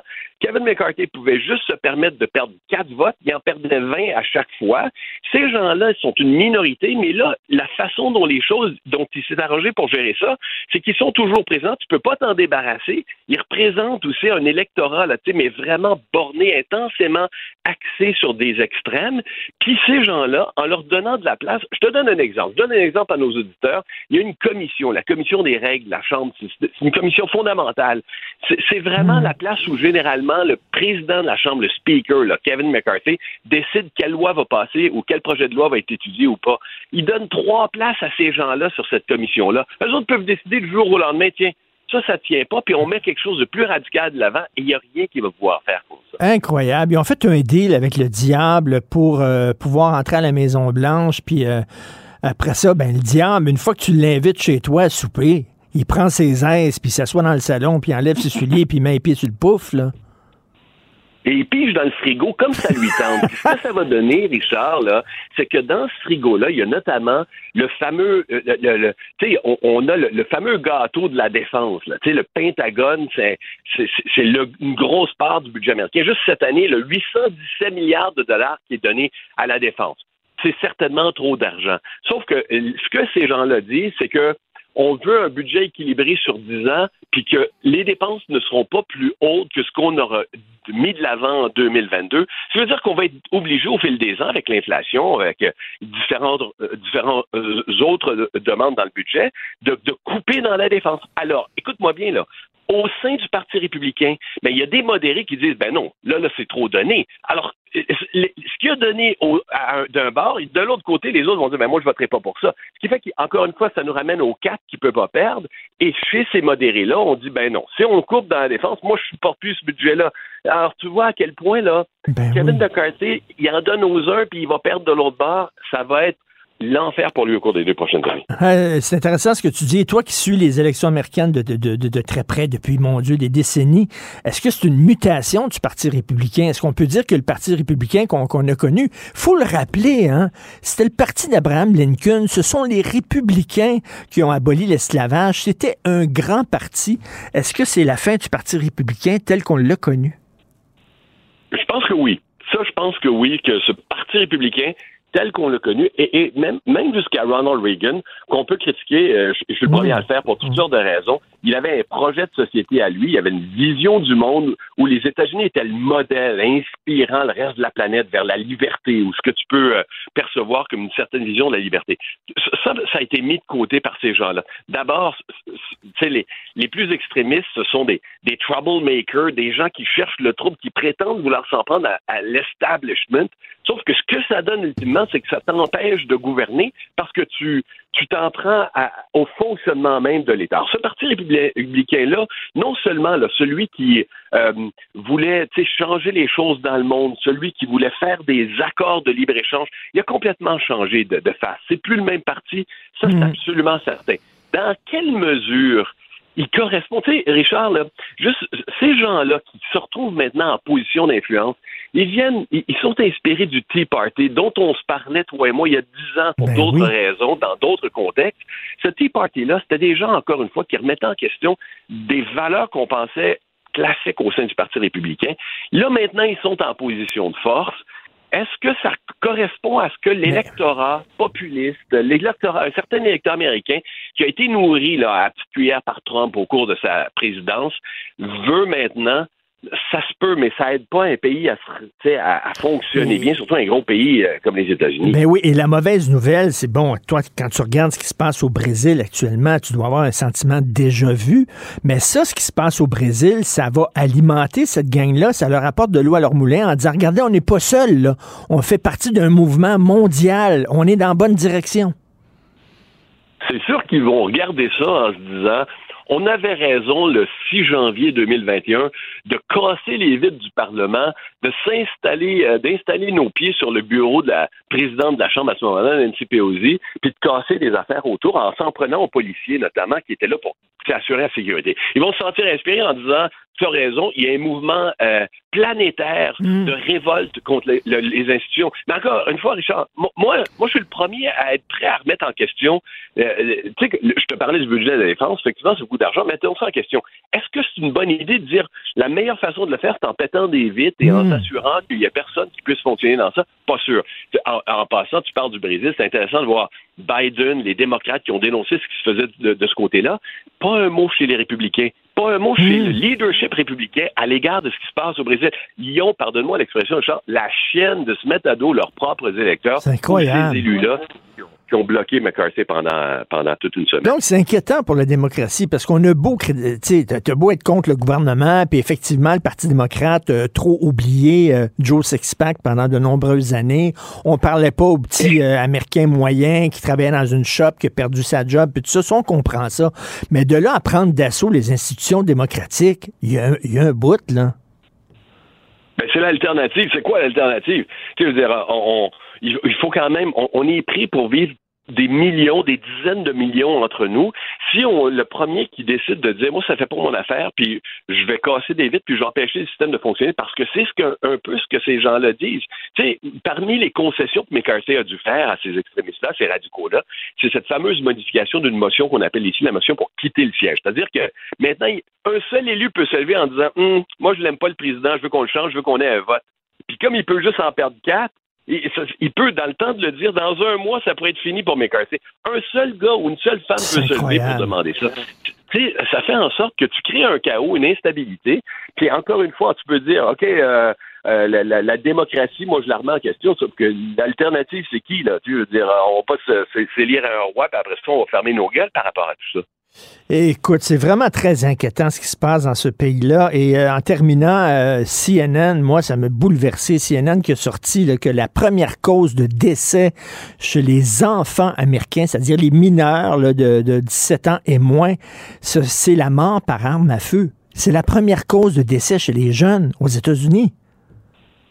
Richard, c'est devenu, là, on en appelle, on, on décrit ça comme un, un problème de santé publique fondamental. Avant ça, il, y a, longtemps, là, quand toi et moi on était jeunes, c'était les, les maladies, les- les- la première cause de décès chez les enfants, chez les moins de 17 ans. Après ça, vu que l'auto s'est installée partout dans les- toutes les communautés, les accidents d'auto étaient là. Mais là, maintenant, effectivement, juste pour 2021, ici aux États-Unis, 3500 enfants qui ont été tués par balle l'année dernière. Tu sais, juste pour te donner une idée, là, ça ça n'a pas arrêté de monter au cours des 20 dernières années. On est rendu, je lisais les, les, les chiffres, moi, au cours des derniers jours, des, des, des CDC, la, la, la Santé Canada euh, aux États-Unis, là. 38 000 enfants tués au cours des 20 dernières années. C'est quand même incroyable, des enfants. Samedi, ici à Washington, euh, Richard, il y a un jeune de 13 ans qui a été abattu, tué par balle par un gars qui le voyait casser des vitres puis voler des affaires dans une auto. OK, c'est un crime. Mais de là sortir un gun, ce jeune-là n'avait pas d'arme. Sortir un gun, bang, je le descends pour euh, empêcher qu'il vole dans des autos. C'est ça le réflexe maintenant. Il y avait 13 ans. Alors, tu vois, c'est quand on parle, et, et, et, et juste un, clin d'œil, Richard, là, tu sais, c'est une société aussi qui est toujours marquée sur des lignes raciales. Puis on marque que les deux tiers des, des- des- de ces morts par balle, ce sont des meurtres qui concernent les Noirs, et l'autre tiers, ce sont souvent des suicides qui concernent les Blancs. Tu vois, il y a, y a encore un déséquilibre de ce côté-là qui persiste. J'ai l'impression, et tu dois avoir cette impression-là, de, de- de quelqu'un qu'on aime bien, qui est malade. Parce qu'on aime la société américaine. Elle est capable du, du- du meilleur comme du pire, mais elle est très malade. On en parle souvent, Richard, toi et moi. Je suis tellement d'accord avec toi parce que je vis ici depuis 17 ans. J'aime les Américains, j'aime les États-Unis. C'est une société dynamique. Ce sont des gens qui sont fondamentalement accueillant et gentil, mais c'est vrai que c'est une société malade, c'est une société qui a des problèmes. Ça nous ramène à, tu sais, dès qu'on est plus euh, que deux, on est une bande de cons, là, mais c'est un peu ça, malheureusement. Ensemble, ils sont pas capables de s'entendre, puis ils dégénèrent. C'est dommage parce que j'aime tellement cette société-là. Tout à fait. Et, euh, ça paraît que tu l'aimes dans tes reportages. Et euh, continue ta bonne job, Richard La Tendresse. Merci beaucoup. Bonne année. À la, à la prochaine et bonne année, Richard. Merci, salut. Martino. Même avec un masque, c'est impossible de le filtrer. Vous écoutez Martino. Cube Radio. Je te rappellerai que 1,3 milliard, 44 milliards de dollars. C'est beaucoup, beaucoup d'argent. À partir de cet événement-là, il y a eu un point de bascule. Un directeur de la section argent, pas comme les autres. Yves Daou. Mon donne-moi un job. Faut que je fasse mes paiements. Amener ma blonde au restaurant. Checker les numéros gagnants. Bon Dieu, donne-moi un job. Je vais payer le loyer du mois passé. Je vais brancher le téléphone. Les collecteurs. Les colocs, bon Dieu, donne-moi une job. Ça va-tu bien au point de vue de l'emploi, Yves Daou? Eh, écoute, d'abord, bonne année, Richard. Bonne année. De te retrouver. Écoute, euh, évidemment, les données de l'emploi. Ce qui est fascinant, Richard, c'est qu'on en a parlé là, avant que tu quittes euh, pour le temps des fêtes, là, mais la Banque du Canada là, essaie de ralentir l'économie. il augmente les taux d'intérêt, il veut s'assurer que les gens consomment moins. Et la réalité, c'est que tu regardes, l'emploi marche encore. C'est la première fois qu'on va se retrouver dans une situation où tu as probablement un taux d'inflation élevé, tu as un début de ralentissement économique, mais tu n'as pas de licenciement massif. Là. Écoute, autour de moi, j'en parle aux gens, les gens ont encore leur job. Il n'y a pas des licenciements massifs qu'on, comme on a connu l'année, les années dernières. Écoute, au mois de décembre, là, il s'est créé à peu près 104 000 emplois de nouveau euh, au Québec. Si tu regardes ailleurs, même aux États-Unis, on sorti les chiffres là, de, de, vendredi, même aux États-Unis, les, les, jobs continuent à, augmenter. Donc, euh, la réalité, là, c'est que de plus en plus, tu as comme un phénomène qui est bizarre, c'est que tu as, une situation où l'emploi est encore bon. Et, euh, et même, on, on, a fait un, un article ce week-end, je ne sais pas si tu as vu ça, là, le salaire minimum va disparaître. Ben oui, ben oui. Ben écoute, il y a, un, un gros bout du bâton, là. Il n'y a plus d'emploi actuellement à 15 puis 14 piastres de l'heure. C'est tout rendu à 18, 20 dollars de l'heure. Écoute, Via Rail là, annonce actuellement, avec un secondaire 5 pour travailler dans un centre d'appel, sans, sans expérience, là, 25 dollars de l'heure. Donc, on, on, voit très bien là, que, et ce matin, je vois la, la, sortie du Parti québécois qui réclame encore les 18 dollars de l'heure le salaire minimum. Les employeurs ne sont plus là. Ils, peuvent Hmm. plus, ils savent très bien que dans un contexte où tu as une pénurie de main-d'œuvre, que tu vas commencer à payer les gens au salaire minimum. Sinon, les gens, ils vont, ils s'en vont vers les jobs. Et, et là, la, la question, c'est si tu as un, euh, des gens qui vont de plus en plus réclamer des augmentations de salaire, on le voit, il y a peut-être des gens qui vont dire, ben là, euh, comment je vais refiler la facture aux consommateurs? Ben oui. Puis là, il y a un quincailler, il y a un Ben oui. qui me dit, ben, nous autres, au lieu de refiler ça aux consommateurs, ce qu'on va faire, c'est on va réduire nos heures de travail. On va payer mieux nos gens qui, qui, qui, qui, qui travaillent, mais on va réduire les moments. Tu sais, mettons, au lieu d'ouvrir le, le, lundi, il n'ouvrira pas le lundi, une petite boutique, là, un, un quincailler que je connais, mais il va payer son monde euh, plus cher, puis il n'y aura pas besoin de refiler la facture aux, aux consommateurs. Donc, on, on, se retrouve dans une situation là, où mm. l'emploi va bien, l'inflation est élevée, euh, puis là, on ne sait pas ce qui va se passer avec les taux d'intérêt, parce que normalement, le, le, gouvernement de la Banque du Canada, au début janvier, va annoncer probablement une autre hausse des taux d'intérêt. Donc, ça va beaucoup plus affecter toute la question de, de l'immobilier puis des taux hypothécaires que, que l'emploi. Ben justement, l'immobilier, comment il se porte, l'immobilier au Québec? Richard, c'est fascinant. Écoute, en 2022, là, on, sait qu'il y a eu quand même un ralentissement. Mais la réalité, c'est que les prix de vente vendus des maisons là, sont encore, écoute, c'est des augmentations incroyables. Écoute, au, Québec, en 2012, là, la maison prix médian pour une maison familiale, c'était une augmentation de 14% du prix de vente. Ça, c'est ce que les données réelles de Centris, comment ça s'est vendu. Euh, écoute, dans les condos, c'est 12% d'augmentation. Puis si tu vas dans les différentes régions, c'est tout en haut, 10, 16% selon les, les, les, régions. Là. Donc, en 2022, euh, 22, tu as eu des prix de vente qui se sont vendus très, très cher. Et, euh, mais là, ce qu'on voit, c'est que là, ça commence avec les taux d'intérêt plus élevés. Là, on voit que ça commence à diminuer un petit peu. Ils s'attendent en 2023 que les prix vont baisser de 5% Mais ça a augmenté, de 22-23 au cours des deux dernières années? Une diminution de 5% ça fait quand même encore que tu peux penser vendre ta maison avec 10-15% de profit. là. Euh, donc, euh, bonne nouvelle pour les, les- ceux qui veulent vendre leur maison. Plus difficile pour le moment pour les acheteurs. Pour les acheteurs, tout à fait. Et en terminant, euh, une bonne nouvelle, la, la production de serre qui croît rapidement au Québec. Pendant l'hiver, il va être de plus en plus possible d'acheter des fruits et des légumes d'ici. Hey, en fait, là, la production de sel, tu sais que le gouvernement du Québec a mis beaucoup d'emphase là-dessus, l'achat local, puis la production d'aliments du Québec. Écoute, on va peut-être atteindre dans certains fruits et légumes là, presque 50% d'autosuffisance. Donc, euh, si tu regardes les tomates, la question des cocons, la laitue, puis là, les fraises. Écoute, on va être capable de l'en produire 12 mois par année. L'enjeu qu'on a, Richard, là, c'est quand tu vas dans les détaillants en épicerie, là, moi j'y étais hier chez Métro, là, ce que tu vois là, en évidence, là, c'est des produits du Mexique. Écoute, les fraises, là, c'était des comptoirs massifs de, de, de- de- les tomates, c'est la même affaire, c'est des tomates de, de- Et là, tu vois les produits québécois qui sont un peu cachés, là, tu sais. Euh, Ça, il va falloir qu'il y ait un, un effort qui soit fait. Mais, mais le nerf de la guerre, le nerf de la guerre, c'est le coût, hein, parce que les gens, je sais pas s'ils regardent vraiment la provenance des aliments. Ce qu'ils vont regarder, c'est euh, ils vont prendre le moins cher. Fait que si on, on fait pousser des fruits et des légumes dans des serres, mais que finalement elles sont plus chères que les fruits et légumes qui viennent du Mexique, euh, je sais pas si Ben, c'est bon aussi là. Mais là, moi-même, je l'ai comparé pour les fraises, là, puis je regardais les fraises d'hiver qui sont proposées par la fin d'hiver. Écoute, la différence de prix est un petit peu différente, mais si tu mets l'empreinte écologique là-dedans, là, c'est des fraises qui viennent du Mexique, qui partent en avion, avant qu'ils soient ici. Écoute, il y a un coût à ça. C'est vrai que les gens, là, ils vont se dire, ben écoute, ça vaut-tu la peine de payer 10 cents de plus? Peut-être que oui, parce que tu sais, ça crée des emplois ici au Québec, les gens payent des impôts ici. euh, Mais je pense qu'il va falloir à un moment. Et vous, le Hydro-Québec finance actuellement 40% du chauffage pour ces serres-là, pour leur réduire, leur permettre de chauffer à toute l'année. Donc, euh, on fait quand même un effort pour s'assurer qu'on puisse manger québécois. Euh, je pense qu'il faut. Mais donc, euh, donc ce que tu dis, c'est des prix compétitifs quand même, là, Yves. Moi, je pense que c'est pas euh, du double. Mais je pense que c'est un peu plus cher. Mais moi, ce que je considère, c'est que, un, si on les finance déjà pour le chauffage à 40 moi, j'ai toujours pensé qu'il devrait avoir un crédit d'impôt pour des Québécois qui achètent des aliments ou des produits faits au Québec pour qu'il y ait un crédit d'impôt qui favorise justement l'achat local.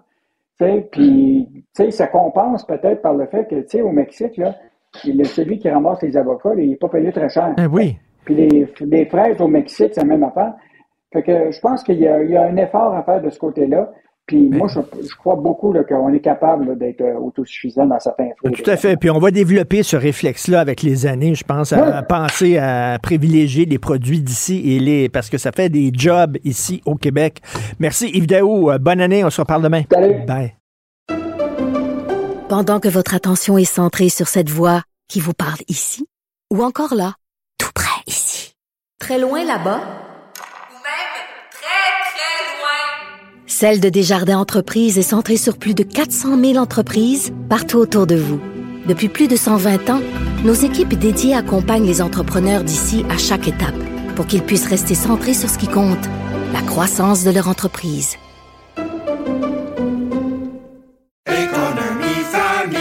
Ici Ricardo. Et Émilie, marchand d'IGA. On a envie de vous inspirer à bien manger. À moins de 5 la portion. Suffit de repérer les produits valeurs sûres et de les cuisiner avec une de nos recettes. Les valeurs sûres, c'est bien pensé, hein? Bien sûr! Détails sur IGA.net. Si l'actualité était un vase brisé, ce serait lui qui recollerait les morceaux.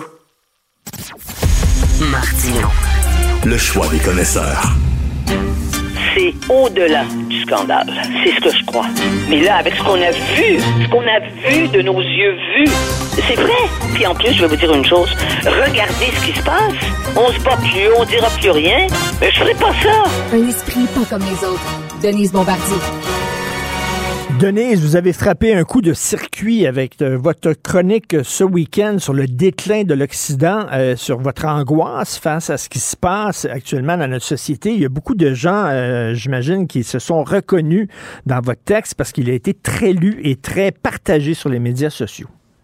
Oui, beaucoup de gens. Parce que, je vais vous dire une chose, c'est tellement complexe d'avoir à... Il faut l'aborder dans, dans, dans, dans un esprit de synthèse parce que c'est sûr, il y a quelqu'un qui me disait, mais vous avez, euh, vous ouvrez toutes les portes, toutes sortes de portes. Ben oui, parce qu'autrement, on ne comprend pas ce qui nous arrive. Si on si on veut parler juste de de la de je veux dire du déclin de la démocratie et si on n'est pas capable quelque part de lier ça à cette nouvelle façon de se percevoir nous les humains avec avec l'idéologie woke qui dit que chacun est, est chacun a droit parce qu'il existe, chacun est Dieu comme je dis, hein, chacun euh, chacun est Dieu, c'est je me moi. Vous pouvez pas non plus comprendre toute la question des gens qui se qui pensent qu'ils ont un troisième genre et la société qui vient appuyer ça par des gens qui se mettent en branle pour la faire la preuve en faisant des, je veux dire, en, utilisant la science d'une façon épouvantable parce qu'il n'y a que deux genres. C'est, la science dit qu'il y a deux genres, masculin et féminin, mais on est capable d'en construire avec des opérations, puis avec tous les, euh, puis avec des hormones. Et c'est vrai qu'éventuellement, on le sait, parle de on mettra des puces dans la tête des gens pour, pour, les, pour les changer. Mais ça ne veut pas dire que ça que, que, qu'il y a un besoin pour ça. Et ça ne veut pas dire non plus que c'est de la science-fiction qu'on fait. Les gens sont les gens sont confus. On est dans la confusion. Mais euh, Denise, Denise, vous avez écrit en disant je ne reconnais plus mes repères, je ne reconnais plus le monde dans lequel je vis et ça m'angoisse. Mais est-ce que c'était pas le lot de toutes les générations, c'est-à-dire de- depuis l'histoire de l'humanité, on a des textes qui datent de la Rome antique où les gens disaient je ne reconnais plus euh, euh, le monde dans le monde des enfants. Est-ce que ce n'est pas le lot de toutes les générations?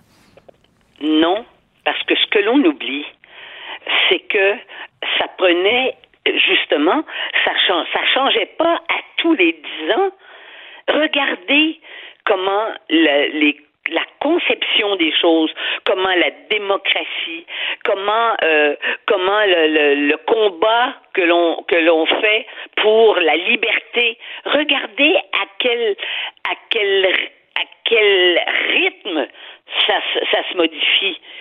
Il y a 20 ans, on ne pouvait pas comprendre, on ne pouvait pas croire qu'on verrait aujourd'hui des jeunes enfants à qui des médecins, parce que ça se fait aussi pour les enfants, donneraient des hormones parce qu'ils ont 8 ans, puis ils sentent qu'ils sont pas un- un- qui, qui sont autre chose que ce qu'ils sont, et la médecine vient leur offrir euh, des- une solution à ça. C'est que ça prenait, ça- vous savez, la, on disait une génération, c'est 20 ans. Euh, une génération, c'est 20 ans. Mais en 20 ans, ce qui changeait, c'était simplement les personnes qui étaient au pouvoir. C'était pas la notion même de ce qu'est le pouvoir et ce que sont et, et la notion même de ce qu'est la liberté individuelle par rapport à la liberté collective. C'est que là, on n'a pas vu venir ça parce que ça, ça, ça va à la vitesse de l'ordinateur. Voilà. Et la vitesse de l'ordinateur et la vitesse des technologies, c'est effectivement une, un moyen de déshumanisation. Et là, c'est pas c'est c'est pas un changement là, c'est c'est vraiment un- on fait table rase là. C'est Ah, une mais mutation. C'est exactement ça. C'est exactement ça. Avant, on disait, bon, ben là, il est temps, là, ça fait assez longtemps qu'il est au pouvoir, là, euh, ben, par exemple, on disait, bon, ben, écoutez, euh, bon, ben, il, peut changer, mais il y a des- il y a d'autres périodes. Par exemple, en période de guerre, la période de la guerre en, en Europe, c'était des, ceux qui ont dirigé euh, les pays européens contre Hitler, c'était des gens qui étaient déjà très âgés. Général de Gaulle était déjà très âgé. On ne pouvait pas prendre des gens de 30 ans pour affronter un problème pareil. Ça prenait les, ça prenait l'expérience politique et une sorte de sagesse qui vient pas à tout le monde qui vieillit. Hein? Il y a des vieux qui sont pas sages, qui, qui savent, ils sont pas, ils connaissent pas ça la sagesse. Il y a des vieux qui radotent. C'est pas ça. Mais quand l'expérience et la connaissance et l'éducation et une, une vision de ce que doit être une société humaine, une société qui respecte certains principes, puis il n'y en a pas beaucoup, qui font qu'on est capable de vivre en société. Eh bien, ça, ça prend, à ce moment-là, durant, durant une guerre, par exemple, c'est- ça qui est arrivé. Ça a pris des gens comme De Gaulle, et qui, d'ailleurs, qui est parti, qui a quitté son pays quand il a vu que, comment ça, ça réagissait, parce que le, le pays s'est écrasé et a accepté l'occupation. Il est allé à Londres et il a lancé son cri. Mais sans De Gaulle, la France n'aurait plus existé. Il a sauvé l'honneur de la France, de son pays, et puis il nous a sauvés avec Churchill, qui était aussi un vieux monsieur, en plus de ça, qui aussi à quel point il buvait, qui a aussi sauvé son pays. Par la suite, quand il a fait de la politique, ils ont dit mais il est trop vieux, il est, il est fatigué, mais c'est pas ça. C'est qu'au moment où il a sauvé son pays et qu'il a eu le courage d'affronter Hitler, eh bien, c'est tout l'Occident et je vous dirais, c'est toutes, les- c'est toutes les valeurs humanistes qui étaient les nôtres en Occident, dont on disait qu'elles étaient des valeurs universelles, c'est ça qui a, qui a été sauvé contre la barbarie d'Hitler. Et là, lorsque vous voyez ce qui se passe au Brésil, ça, ça Ben, va. voyez-vous, Et Qu'est-ce ben, que vous en pensez? Ben, c'est- moi, je j'ai pas été étonné du tout. De toute façon, j'ai un très gentil. euh, éventuellement, ce sera mon mon. Enfin, c'est ma nièce qui est en, qui, qui qui fréquente un, un jeune brésilien très éduqué, très qui est arrivé ici il y a un an et demi. Vous devriez voir. Il a appris le français depuis qu'il est arrivé ici. C'est formidable. Alors, il parle français très très bien. Bon, alors donc je je savais qu'il était très préoccupé que sa famille là-bas, euh, ce sont des gens qui sont pas de- du côté évidemment de de de, de l'extrême droite et qui étaient inquiets. Mais ça, ne m'étonne pas du tout. C'est le même monde. C'est le même monde. D'ailleurs, qu'est-ce qu'il a fait? La première chose qu'a fait le président battu, il s'est en allé, puis là, il était, il était foiré quelque part en, en- d'ailleurs, en Floride. Étonnons-nous. Le pays, euh, le pays, euh, surtout le sud de la Floride et l'ouest de la Floride, là, près autour de Tampa, c'est, c'est tous des gens qui votent Trump, ça. Alors, vous voyez, ça, c'est pas étonnant. Et puis surtout, le Brésil, c'est un pays extrêmement difficile à diriger parce que c'est un pays très complexe.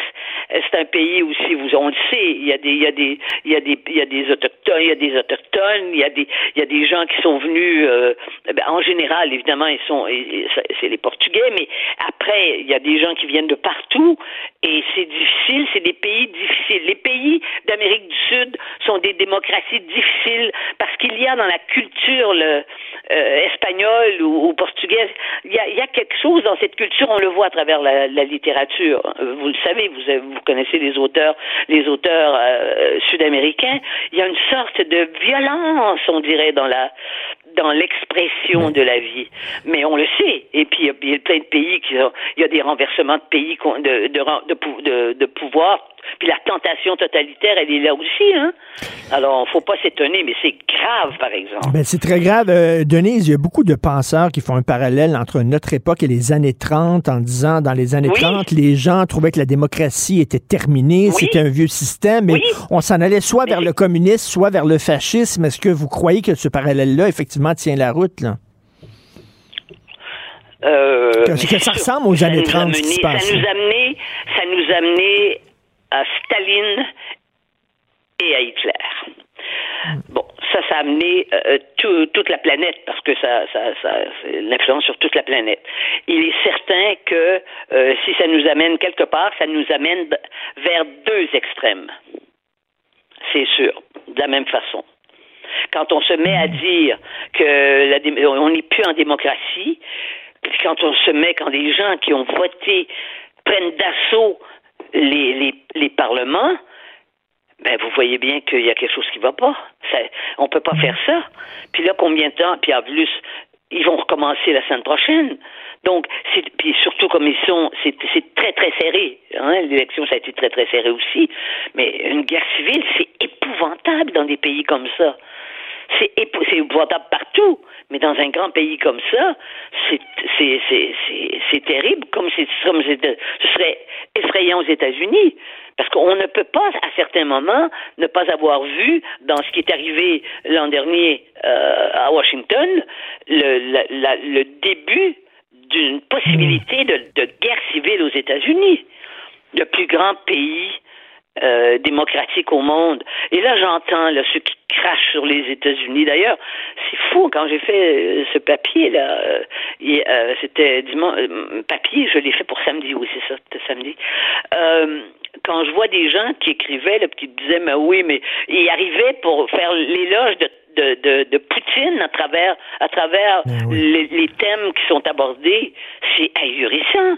Il y a des gens qui vivent chez nous, qui profitent de qui profitent de la liberté d'expression et qui euh, et qui sont des admirateurs mais inconditionnels de Poutine et qui disent que les États-Unis et que la culture américaine c'est la pire chose qui peut arriver. Alors, vous voyez comme c'est com- compliqué. Alors, il y a, il y a- le groupe euh, euh, Genesis avait une chanson qui s'intitulait The Land of Confusion. Et euh, je pense qu'on vit dans une période de très Ah. grande confusion.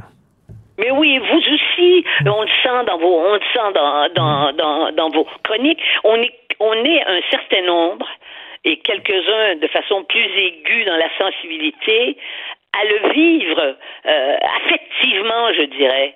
Et c'est très difficile à vivre, c'est vrai, parce qu'on a aussi de l'expérience. Tu sais, c'est pas à 18 ans que tu. Il y a des gens de 18 ans qui sont extrêmement brillants, mais c'est pas là où tu peux avoir, à euh, sauf exception, d'accumuler une telle expérience de la vie une expérience de la politique, une expérience de la de la sensibilité, et que tu sois capable de comprendre ce qui se passe.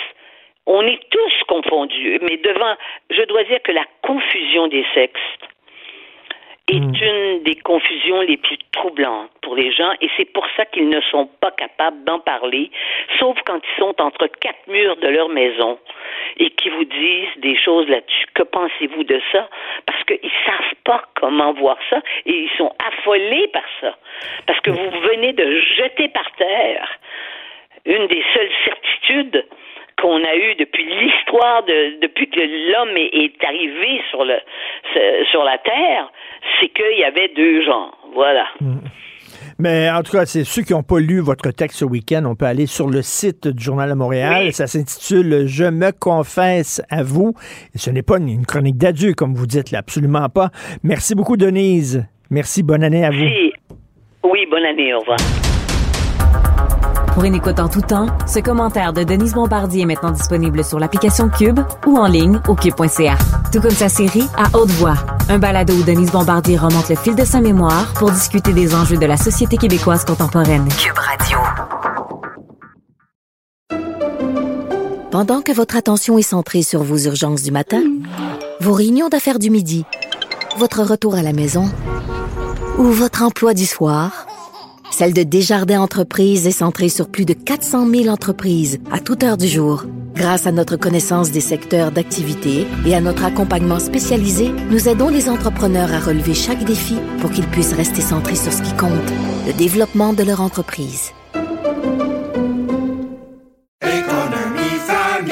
Ici Ricardo. Et Émilie, marchand d'IGA. On a envie de vous inspirer à bien manger. À moins de 5 la portion. Suffit de repérer les produits valeurs sûres et de les cuisiner avec une de nos recettes. Les valeurs sûres, c'est bien pensé, hein? Bien sûr! Détails sur IGA.net. Ben oui, on le sait. Martineau, ça n'a pas de bon sens comme il est bon. Vous écoutez Martineau. Cube Radio.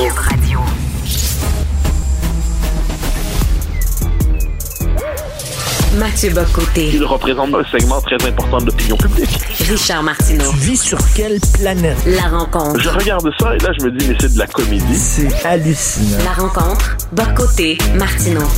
Mathieu, euh, le chroniqueur du Devoir, Jean-François Nadeau, visiblement euh, envoyé une pointe euh, à peine déguisée à toi et à son confrère Christian Rioux. Vous avez tous les deux, Christian Rioux et toi, euh, au lendemain de- du décès de Benoît XVI, souligné à quel point, bon, c'était un intellectuel, euh, un pape philosophe. D'ailleurs, le hasard a voulu que vous avez utilisé le même titre.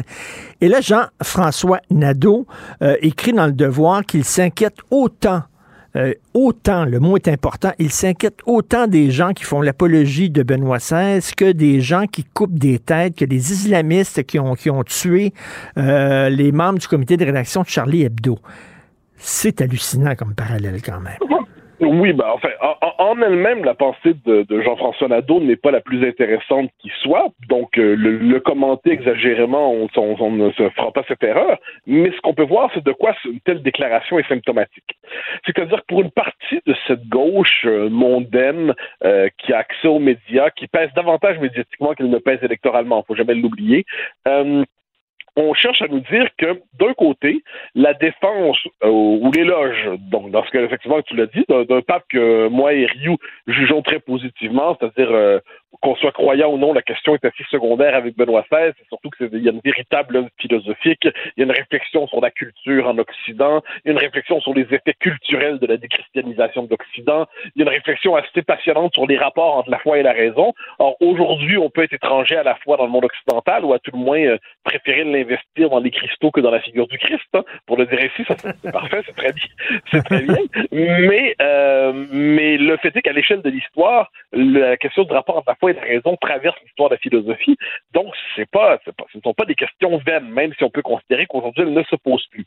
De l'autre côté, on a des gens qui ont abattu des caricaturistes, on a des gens qui, des, islamistes qui ont tiré au Bataclan, on a qui ont tiré dans les rues de Paris, donc d'authentiques fanatiques, des terroristes et tout ça, et on nous explique avec un air euh, où on prend de, euh, distance par rapport à vous voyez, ces deux-là sont deux menaces équivalentes. Alors bon, comme je dis, ce qui est intéressant là-dedans, c'est le, le, le, trait d'équivalent, le, le, manque de, je dirais pas, je pas ça, le manque de, de politesse élémentaire envers un collègue dans son journal, c'est pas un détail. Euh, ensuite, ensuite, c'est cette incapacité de considérer qu'une philosophie plus conservatrice ait la moindre légitimité dans l'espace public.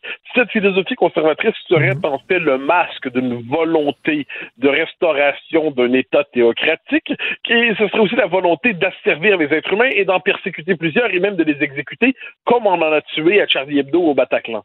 Euh, c'est absolument atroce mais absolument atroce comme comparaison. C'est surtout idiot. D'abord et avant tout, oui, une comparaison idiote. Je pense que le point de départ de ça, c'est qu'il faut dire que c'est très idiot comme comparaison. Ensuite, c'est atroce parce que ça refuse la possibilité même d'un désaccord intellectuel, philosophique, sur justement le, le, rapport au catholicisme dans le monde occidental, sur le rapport à la foi, au christianisme et tout ça. Puis en dernière instance, ça témoigne d'une intolérance idéologique incroyable et probablement d'une vraie part de mesquinerie euh, de la part de, de quelqu'un qui, euh, qui, dans l'espace public, cherche à se définir toujours en vomissant et en diabolisant ceux qui ont le malheur et, de ne pas penser comme lui. Et là, il y a un autre qui est encore moins outillé intellectuellement que Jean-François Nadeau, c'est Fred Savard, l'humoriste de Radio-Canada. Et euh, lui a écrit en parlant de ton texte et du texte de Christian Rio sur Benoît XVI, ah, que vous êtes des représentants, que ça prouve que vous êtes des représentants de l'extrême droite. Là, écoute, Mathieu, tu le sais, il y aura toujours une dissension entre toi et moi, un désaccord profond sur la Je suis hyper athée et anti-religieux, beaucoup, euh, énormément.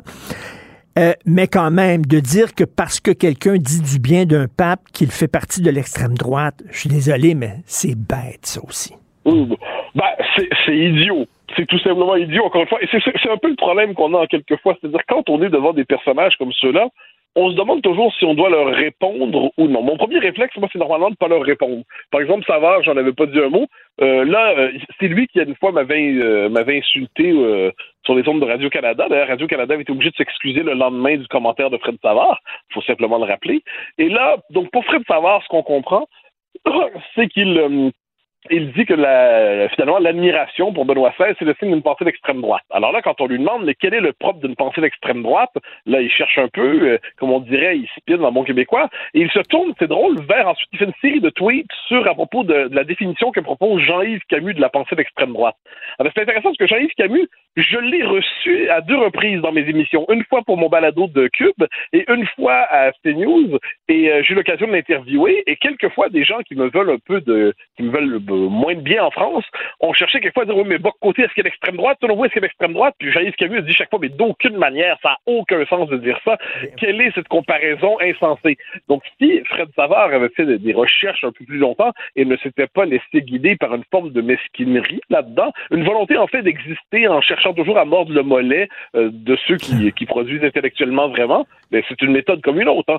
Euh, eh bien là, il serait constaté que la personne vers qui il se tourne pour définir ce qu'est l'extrême droite selon lui, parce que moi, par ailleurs, c'est un concept dont je critique la valeur même. Je pense que c'est un critique qui est pas très, euh, c'est un concept qui est pas très utile dans le monde d'aujourd'hui, à tout le moins pour penser des forces démocratiques. Eh bien là, il verrait que lui-même a trébuché dans ses, il a trébuché dans ses propres pattes. Une fois que c'est dit, c'est vrai de savoir, il, il a cherché à envoyer un signal dans l'espace public de positionnement pour rappeler, pour, pour envoyer le signal de si, rappelez-vous, j'existe, je suis dans la bonne bande, s'il vous plaît. Ne m'oubliez pas, s'il te plaît, à la prochaine distribution de cadeaux. Bon, c'est- mais, mais, c'est mais, pas très mais- grave. Mathieu, c'est quand même assez rigolo de voir euh, une certaine gauche dire ça n'a pas de sens parce qu'on utilise le mot woke à toutes les sauces, ça n'a pas d'allure, mais le, le terme extrême droite, le terme fasciste est utilisé à toutes les sauces par la droite et là, eux, eux, par contre, ne, ne critiquent pas ça. Ben, euh, premièrement, moi, le, concept de woke que j'utilise, on dit souvent que je l'utilise trop. Moi, je me suis fait un devoir de le préciser. J'ai précisé dans mes livres, j'ai précisé dans mes articles, dans des articles de revue, dans, dans, dans le chronique dans le journal, dans, dans mon bouquin euh, La Révolution racialiste, j'ai précisé ce que j'entendais par woke. Donc, au moins, on, on peut pas me dire que je ne précise pas le sens des termes que j'utilise. Premier élément. Dans leur cas, le concept d'extrême droite, on leur demande qu'est-ce que vous entendez par là? Ce serait toujours utile de le savoir comme ça. On pourrait savoir à quoi vous faites référence. Ils ne le définissent pas. Et on est toujours, c'est toujours ce que j'appelle chez ces gens-là la théorie du masque. C'est-à-dire derrière no- notre adhésion à la démocratie libérale, aux formes de conservatisme institutionnel à la nation, il y aurait des pulsions inavouées que nous dissimulerions derrière notre adhésion à la société libérale. Ben non, je dirais, désolé les amis, vous n'êtes pas psychologue. Je, je, le- le- je passe ma vie à écrire ce que je pense, puis je à tout. Tu sais, il y aurait quelque chose d'un peu étrange à cette idée de ne pas croire ce qu'un intellectuel écrit dans ses textes. Dire, on passe notre vie à écrire, puis à répéter ce qu'on pense, puis à répéter ce qu'on dit, puis on veut véritablement que ça soit compris. Et là, on a des gens qui sont sur la psychologie du petit malin qui disent, mais tout cela n'est qu'un masque, voyons en fait ce qu'ils nous cachent et qu'ils ne répètent qu'entre eux. Bon, franchement, c'est un peu loufoque. Mais, mais, euh, mais non, il y, a- y a un manque de rigueur. C'est que le mot extrême droite, j'ai eu l'occasion de le dire souvent, pour moi, c'est un concept aujourd'hui qui sert simplement à disqualifier les positions auxquelles on la colle. Donc, il euh, il ne- il n'y a aucun contenu spécifique dans le monde d'aujourd'hui. Je dis pas qu'il peut pas en avoir en soi. Il n'y a aucun contenu spécifique dans le monde d'aujourd'hui et il sert simplement à marquer une position dont on ne veut pas parler, qu'on veut chasser à l'extérieur du périmètre de la respectabilité.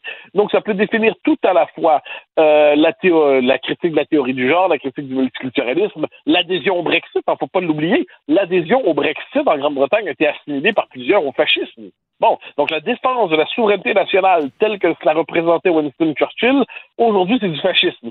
Il fallait y penser. donc, donc de, de, de cela, je retiens ça tout simple. C'est il faut simplement décrypter le sens des mots qui sont utilisés dans l'espace public.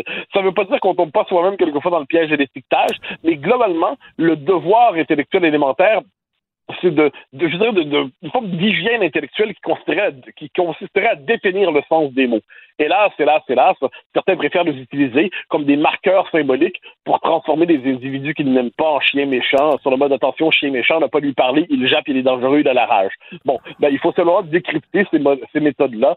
Je sans s'en indigner, parce qu'à un moment donné, on va quand même pas s'indigner à cause d'un tweet de Fred Savard, mais on va presque avoir pitié pour lui en disant, mon Dieu, qu'est-ce qu'il va être obligé de faire pour continuer à, exister un peu demain? Bon, concernant euh, les critiques sur Benoît XVI, oublions euh, Jean-François Nadeau là, qui affirme que bon, les, les gens qui euh, font l'apologie de Benoît XVI sont aussi dangereux que les islamistes qui ont tué euh, le- les journalistes de Charlie Hebdo. Oublions ça, mais il y a un, un collègue de Nadeau au Devoir, qui est Jean-François Lisée, qui a quand même écrit un texte très critique sur Benoît XVI. Et euh, je voudrais, je- ben, tu l'as certainement lu, tu as beaucoup de respect pour Jean-François Lisée, qui dit, bon, c'est bien beau la philosophie de Benoît XVI, ça, il ne il faut pas oublier le fait qu'en pleine crise du sida, en pleine pandémie du sida, il a dit aux gens de ne pas porter de condom. Et deuxièmement, il a participé à protéger des prêtres pédophiles. Euh, donc, qu'est-ce que tu en penses? Ben, le- sur le premier élément, je, on- comment dire, l'Église catholique a une philosophie euh, en- qui relève du en matière de, de, de mœurs, qui relève d'un conservatisme social très marqué, pour ne pas dire éculé, Et, euh, et on peut parfaitement, je crois, euh, avoir une sympathie, une forme d'adhésion historique, j'entends, au catholicisme, tout en se désolant du fait que cette Église soit enfoncée dans une conception de, de la morale qui est inadaptée, notamment dans le cas de l'Afrique, euh, mais pas seulement, qui est inadaptée non seulement au temps présent, mais probablement aux exigences de l'émancipation euh, individuelle et ainsi de suite. Donc, euh, la réduction du, du catholicisme, qu'on soit croyant ou non par ailleurs, à la seule question de la morale sexuelle, je pense que c'est un effet de déformation médiatique très deuxième moitié du 20e siècle, euh, qui remonte aussi au 19e, sur du temps passant, mais je pense que la question du catholicisme est infiniment plus intéressante que par ailleurs des positionnements très problématiques et très critiquables, notamment ceux auxquels tu fais référence en matière de, de mœurs sur la question du préservatif et ainsi de suite en Afrique. Donc ça, premier élément. Je pense que prendre la question du catholicisme par la question de la morale sexuelle, je ne suis pas certain que ce soit le prendre par la dimension essentielle qui le caractérise. Ce qui ne veut pas dire que ses positions sur la question ne doivent pas être critiquées. Premier élément. Sur la question euh, de la pédophilie dans l'Église, là, franchement, c'est qu'il y a deux lectures. Plusieurs considèrent, je recevais samedi soir à mon émission euh, Christophe Dicaès, qui est un historien, puis qui a notamment écrit un bouquin sur Benoît XVI il y a quelques années. De son point de vue, il considère que Benoît XVI, c'est celui le premier à avoir nommé sérieusement le problème de la pédophilie dans l'Église. Il dit, avant lui, Jean-Paul II nommait le problème, mais ne disait que ça n'avait pas l'ampleur qu'on lui, qu'on lui connaîtra aujourd'hui, qu'on reconnaîtra. Il avait tendance à le minimiser. Et Benoît XVI est celui qui a dit, un instant, on est devant un problème majeur, un problème central qui, euh, qui, qui heurte l'Église profondément, qui heurte tout l'enseignement de l'Église, et c'est absolument condamnable, euh, cette espèce de, dérive au fil du temps qui est la pédophilie dans l'Église, et je la condamne sans nuance. Bon, alors là, moi, je prétends pas trier entre les... euh, je dirais entre les, les, les, vaticanistes et les historiens du Vatican et les historiens du, du, pontificat directement de Benoît XVI, je constate, cela dit, que dans son, dans son pontificat, dans sa charge, il a clairement marqué une rupture avec l'espèce de d'aveuglement de l'Église jusqu'à présent sur la pédophilie dans l'Église. Est-ce que est-ce que est-ce qu'il a été aussi loin qu'il aurait dû? Euh, Est-ce que l'Église a été a, a cherché à étouffer ensuite l'action que Benoît XVI a posée sur ces questions-là? Ce sont des débats qui, qui traversent les spécialistes de l'Église catholique. Ce que je constate, cela dit, c'est que dans son pontificat, il a fait de la dénonciation de la pédophilie dans l'Église un élément central de son de son pontificat. Donc ça, pour moi, c'est pas c'est quand même pas négligeable. S'il ne l'avait pas fait, il faudrait être absolument intransigeant à son endroit. Mais il a marqué une très très il a, marqué une rupture avec l'aveuglement de, de Jean-Paul II et une volonté de, de purger l'Église de ce mal terrible qui l'afflige.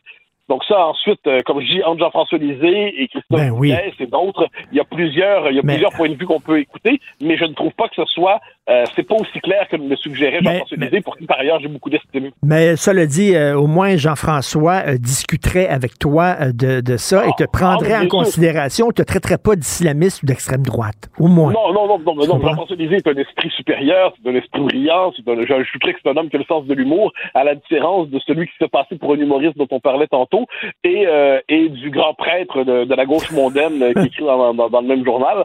Donc, on a, euh, Lisée, j'ai lu son texte, et puis je me suis dit, bon, mais c'est je vois pas le problème de la même manière. Autant la pédophilie dans l'Église, pour moi, c'est un scandale historique absolument atroce.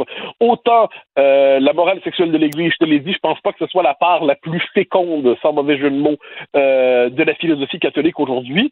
Je pense par ailleurs que quand on se penche justement sur Benoît XVI, il est possible d'y voir euh, un homme qui fut un vrai, vrai, vrai philosophe et qui a poursuivi le développement d'une philosophie catholique. Ensuite, on peut, comme je dis, on n'est pas obligé d'y adhérer, puis on n'est pas obligé de prendre ça au sérieux. Mais si on considère que les questions posées par Benoît XVI ne sont pas illégitimes, notamment dans son discours euh, de Ratisbonne, où il posait la question du rapport entre la foi et la raison, et aussi entre la violence et, la religion, Et ensuite, son discours de- des Bernardins, où il parlait du lien entre la foi et la culture. Hein, il dit on est nombreux quelquefois aujourd'hui à aimer la culture chrétienne. On aime la culture issue du christianisme, mais on n'a pas la foi. Il dit très bien, c'est c'est une position défendable, mais est-ce que cette culture euh, qui va des cathédrales à une certaine littérature, à la peinture, peut survivre sans ses sources spirituelles? Lui en doutait beaucoup. Euh, bon, euh, en fait, il ne le croyait pas du tout, on s'entend. Donc pour moi, ce sont des questions intéressantes, et j'aurais aucun problème à parler avec Lisée avec tant d'autres avec toi, mais, euh, mais effectivement, quand on considère que le simple considération pour un, pape comme Benoît XVI ou Jean-Paul II auparavant, je laisse de côté la question de, de la pédophilie dont tu parlais, euh, Jean-Paul II pendant la guerre froide, c'était un pape politique assez immense a contribué à la défense de la liberté en Europe de l'Est. Eh bien, euh, quand on pense à ça, on peut dire qu'il y a une discussion raisonnable qu'on peut avoir. Faut simplement choisir ses interlocuteurs et éviter euh, ceux qui se spécialisent en invective. En tout cas, on pourrait peut-être organiser ça, tiens, une discussion entre toi et Jean-François Lisée euh, là-dessus sur l'héritage Mais, du catholicisme. mais sur la question du catholicisme, vous êtes dans la même école. hein. Vous êtes Oui.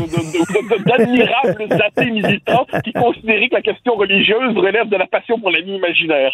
Donc, vous êtes en cette matière dans le même cas, il n'y a aucun doute là-dessus. Écoute, demain, on se reparle de ce qui se passe au Brésil quand même, Ouais, parce que c'est assez, euh, c'est assez particulier. On s'en reparle demain. Bonne année 2023, Mathieu. De même, bye bye. Merci. Pendant que votre attention est centrée sur cette voix qui vous parle ici, ou encore là, tout près ici, très loin là-bas, Celle de Desjardins Entreprises est centrée sur plus de 400 000 entreprises partout autour de vous. Depuis plus de 120 ans, nos équipes dédiées accompagnent les entrepreneurs d'ici à chaque étape pour qu'ils puissent rester centrés sur ce qui compte, la croissance de leur entreprise.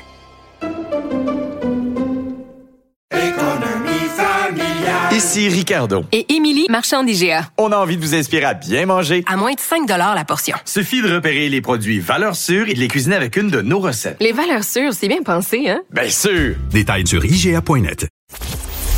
Si c'est vrai qu'on aime autant qu'on déteste, Martineau, C'est sûrement l'animateur le plus aimé au Québec. Vous écoutez Martineau. Cube Radio. Ce week-end, dans le Journal de Montréal, on a pu lire un dossier d'enquête absolument passionnant. Euh, samedi, le Canada espionné de toutes parts par des puissances étrangères. Nous allons en parler avec Jean-Louis Fortin, directeur du bureau d'enquête de Québécois. Salut Jean-Louis. Salut Richard? Écoute, je regardais ça, je me disais, c'est, c'est pire que tout ce qu'on, tout ce que je pensais. Et euh, on est un peu naïf et complaisant au Canada hein, face à l'espionnage euh, étranger.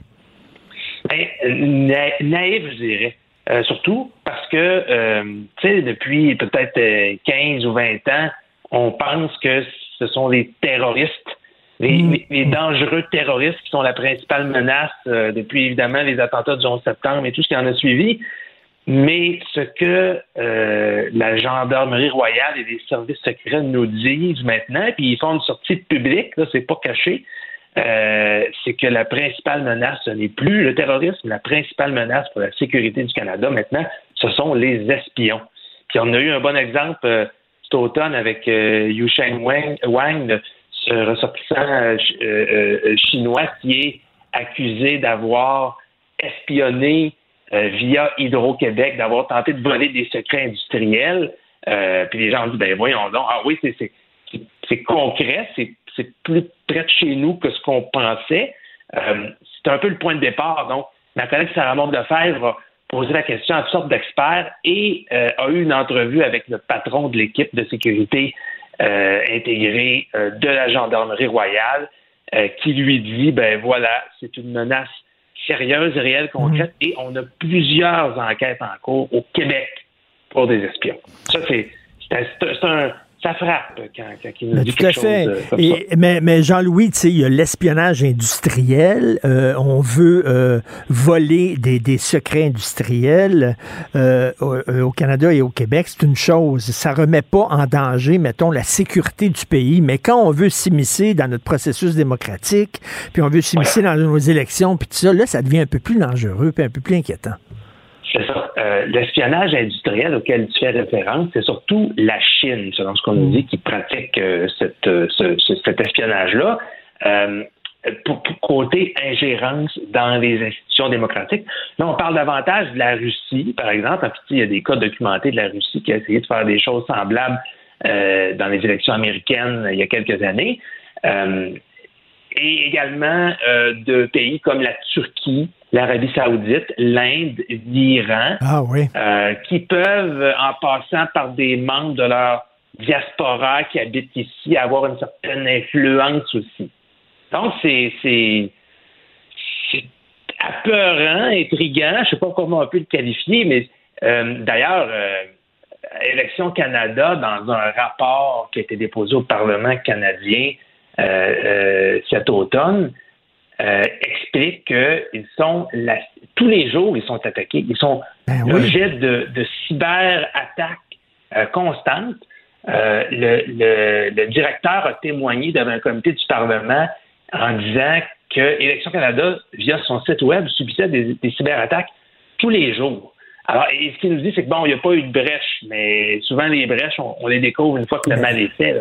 Mais ces cyberattaques-là là, sont, sont effectuées pas seulement par des, par des pirates indépendants, mais c'est des gens qui travaillent pour des régimes étrangers. Là. Moi, je lisais dans le New Yorker il y a quelques temps, et quelques mois de ça, que la Corée du Nord, par exemple, embauche des dizaines de milliers de pirates informatiques qui, euh, justement, euh, euh, rentrent dans les systèmes de plusieurs entreprises occidentales, puis ils sont à la du gouvernement, sont payés par le gouvernement de la, de la Corée du Nord, ces gens-là. Ouais. Ça, ça, ça- ça brouille les pistes. hein. Plus tu prends des intermédiaires, évidemment, plus c'est difficile de, Ben oui. de, de, de trouver ça vient de qui. Moi, il y a quelque chose que j'ai trouvé super intéressant euh, euh, de, de la part de David Baudouin, là, qui, est, qui est le patron de l'équipe intégrée de sécurité nationale, qui nous dit souvent comment une enquête commence, comment on est mis sur la piste d'un espionnage. Et souvent, c'est des entreprises, une firme, une société d'État qui nous contactent pour dire Ouais, on, il y a eu des, des- des intrusions bizarres dans notre système où il y a eu euh, un, un comportement suspect d'un employé qui a, qui a accédé à distance à de l'information qu'il ne devrait pas avoir normalement. Puis, ça a l'air de rien, ça a l'air banal. Bon, toutes les entreprises ont des procédures de sécurité de l'information. euh, euh, et là, ben, souvent, là, c'est- c'est c'est- c'est le point de départ, puis on se rend compte qu'il y a une influence étrangère derrière ces, euh, ces cybermenaces-là. C'est bien que les gens soient plus sensibilisés. Hein? Je suis pas mal convaincu que tous ceux qui nous écoutent, qui, ont, qui travaillent pour une, entreprise, euh, que- qu'elle soit petite, grande ou moyenne, les politiques de sécurité d'information, d'accès au réseau de l'entreprise ont été revues euh, dans les derniers mois. Et il y a des formations continues qui se donnent pour les employés. C'est pas pour rien, parce qu'on se rend compte que c'est des réseaux qui sont très vulnérables. Tu sais, parce que il y a des, euh, justement, il y a des organismes, euh, des entreprises, euh, ils se font voler leurs données, des, et là, on dit, ben, payez un certain montant, puis on va vous redonner ces données-là qui sont importantes pour le fonctionnement de votre entreprise. Il y a beaucoup d'entreprises qui payent. Euh, il y a des pirates comme ça qu'on associe au crime organisé en disant, ils font ça pour euh, de l'argent, mais, mais il y en a qui travaillent peut-être pour des gouvernements étrangers qui font Oui, ça. Puis, puis je vous invite à aller voir sur notre site web parce que, tu sais, l'image de l'espion qu'on a, tu sais, souvent, bon, on a, regarde, on a tous vu les films de James Bond, là, puis on- mais c'est pas. L'espion moderne, là, il est beaucoup plus difficile à, à, à, cerner, à cibler. Il peut avoir tout plein de formes. Là. Euh, ça, c'est, euh, monsieur, monsieur Wang, là, qui est accusé d'espionnage chez Hydro-Québec, là, c'est, pas, ça n'a pas le profil du James Bond, tu sais. Euh, alors, et, et souvent, il y a peut-être même des gens qui peuvent être utilisés un peu à leur insu, sans nécessairement euh, euh, maîtriser l'ensemble de où se rend l'information, à quelle fin ultimement ça va servir. Alors, c'est pour ça que c'est des enquêtes qui sont, qui sont, qui sont très, très complexes. est-ce qu'on peut dire c'est comme des guerres, hein? C'est des guerres larvées, finalement. C'est des guerres, c'est c'est pas avec des, des, des tanks et des armes à feu, mais c'est des, des guerres économiques, là. Effectivement. C'est pour ça que le Canada, euh, il y a ce qu'on appelle les, cinq euh, pays, euh, le groupe des cinq, qui est une alliance du service de renseignement avec des pays, bon, qu'on connaît bien, les États, Canada, États-Unis, Royaume-Uni, Nouvelle-Zélande, Australie. Et donc, ces cinq alliés-là veulent travailler ensemble pour enrayer cette menace-là, cet espionnage-là, bon, qui nous vient, que ce soit de la Russie, de la Chine, de pays comme l'Iran, la Corée du Nord, l'Arabie Saoudite. Et malheureusement, et là, on a du retard à rattraper. là. Ce que les experts ont dit euh, à Sarah Maud Lefebvre du bureau d'enquête, c'est que ces pays-là, nos alliés en font plus que nous, ont arrêté plus de personnes. Euh, tu sais, on, peut penser, euh, en- au mois d'octobre, les États-Unis ont, ont arrêté 13 individus qui travaillaient, semble-t-il, pour les services secrets chinois euh, euh, qui se sont euh, qui voulaient entraver les poursuites contre le géant Huawei, hein, qui ont été soupçonnés d'espionnage à certains euh, à certains points. Le Royaume-Uni a également fait des, des, des- belles prises en matière de- d'enquête pour espionnage. En Nouvelle-Zélande aussi. Mais bref, il semble que nos services secrets vont, vont devoir travailler fort pour, euh, pour être à la hauteur de ce que nos Ben alliés oui. font là. Ben justement, peut être un peu plus sévère pour leur serrer la vis euh, plus. Euh, tu fais bien de le mentionner, hein, c'est un dossier euh, intéressant de Sarah Maud de Lefebvre qu'on peut aller voir sur le site Internet du Journal de Montréal et la présentation graphique aussi est très soignée. Merci beaucoup, Jean-Louis. Ah, euh, on, on a une, on a une équipe formidable là, maintenant, Ah oui. qui fait des, des, des micro-sites web. là. C'est c'est très intéressant à lire. On peut défiler le texte. Il y a tout plein d'angles intéressants qui sont développés. Et il y aura d'autres histoires euh, dans les prochaines semaines, prochains mois sur Ah, l'espionnage. Sûr. Ben, OK, Bon- bonne année alors d'enquête pour le bureau d'enquête de Québécois. Jean-Louis. Fortin, merci. Salut. À bientôt. Bye. Martino. Le cauchemar de tous les woke.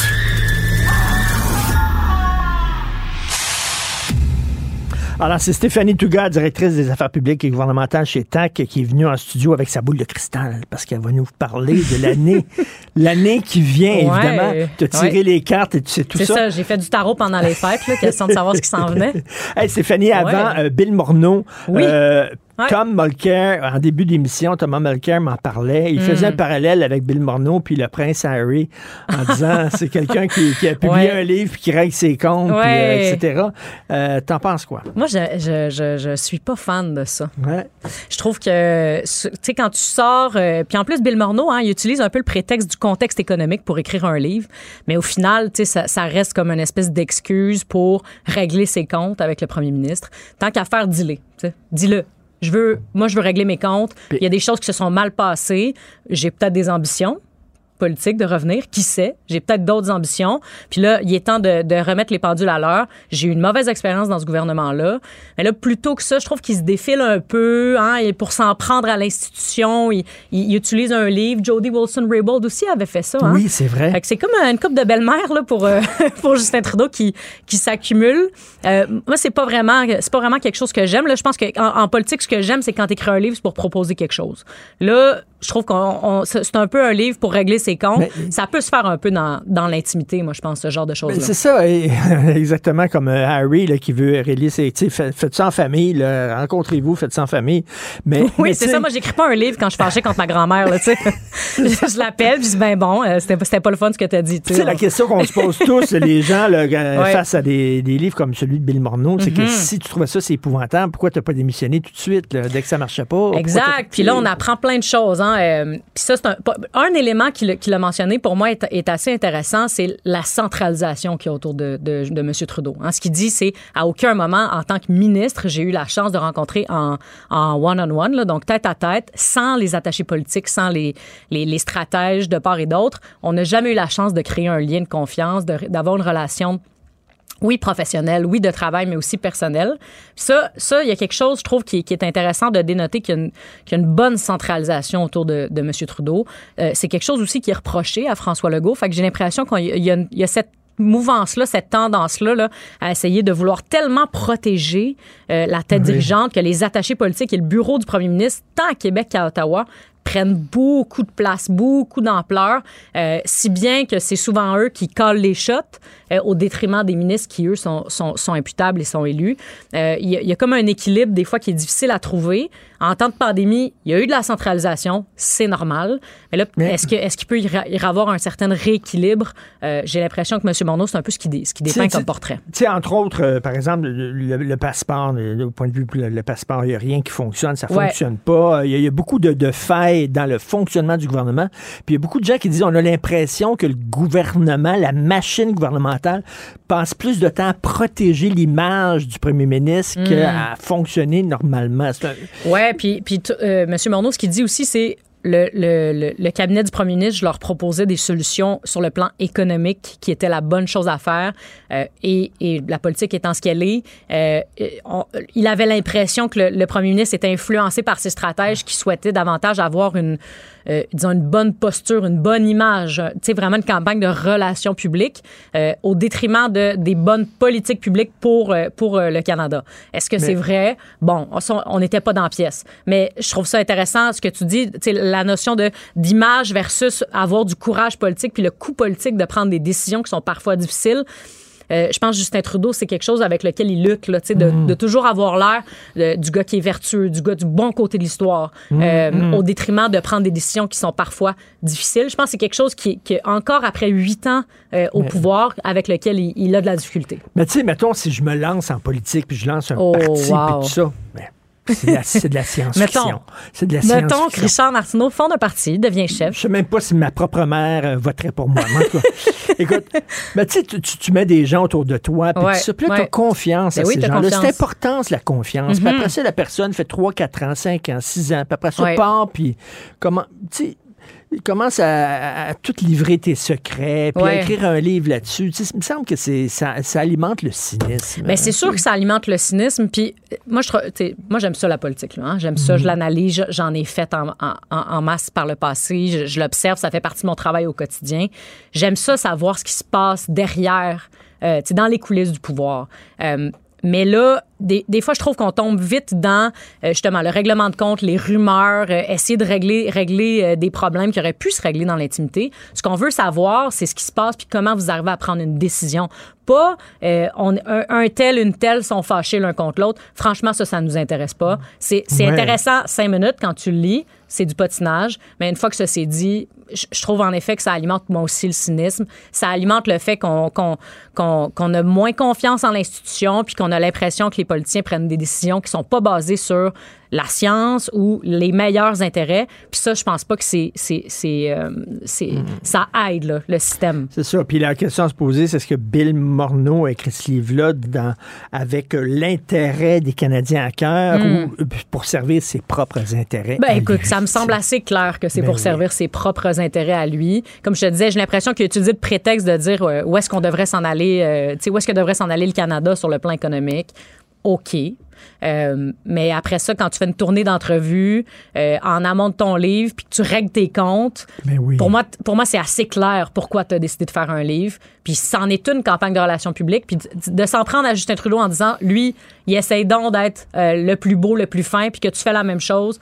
T'es un peu cordonnier mal chaussé.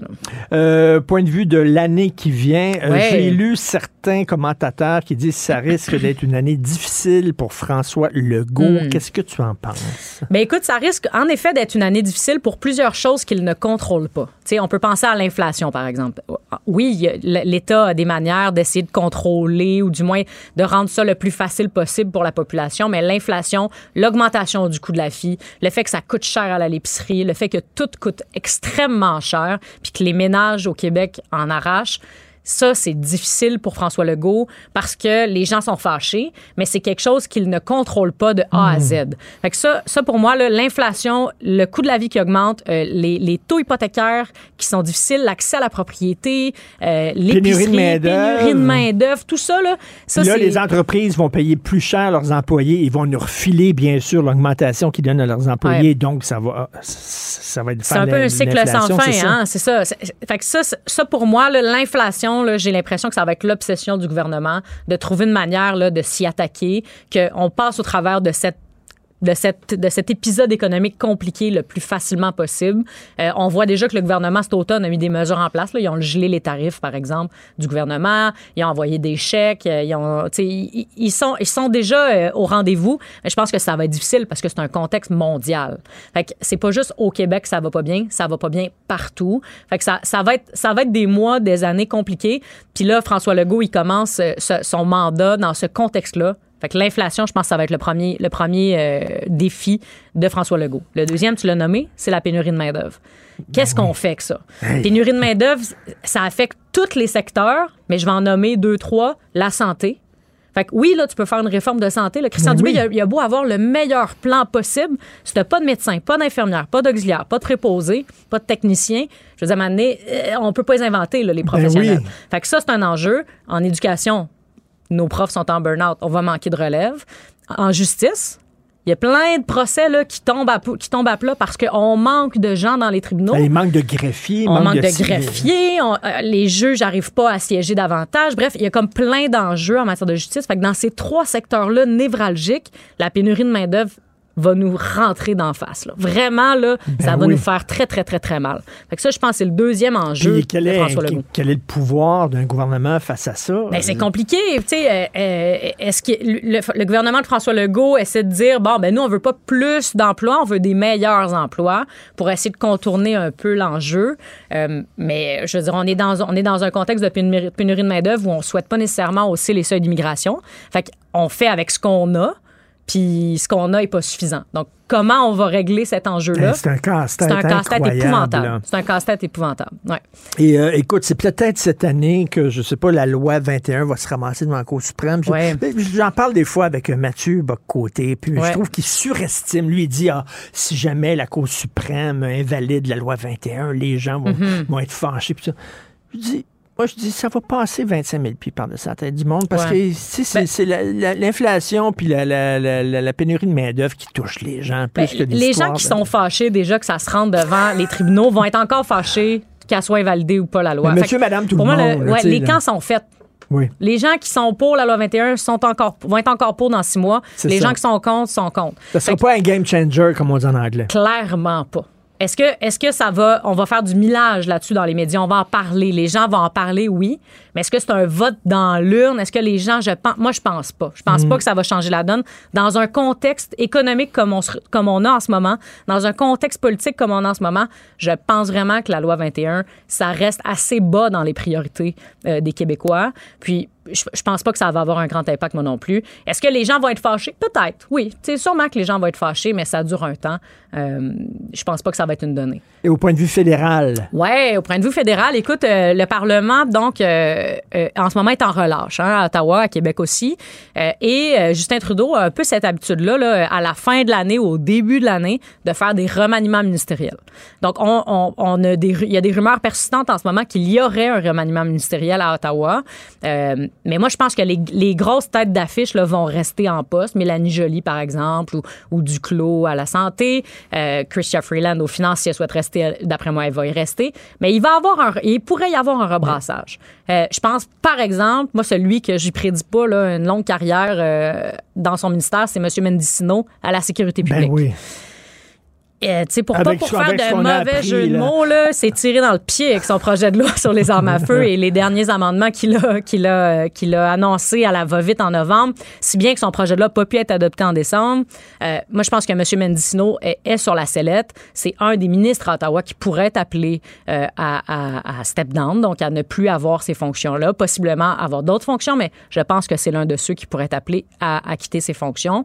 On pourrait penser à, à Mme Petitpas-Taylor aussi, qui se retrouve un peu dans un scénario comme M. Mendicino, avec un projet de loi sur les langues officielles qui a, qui a avorté en décembre, donc qui n'a pas été adopté.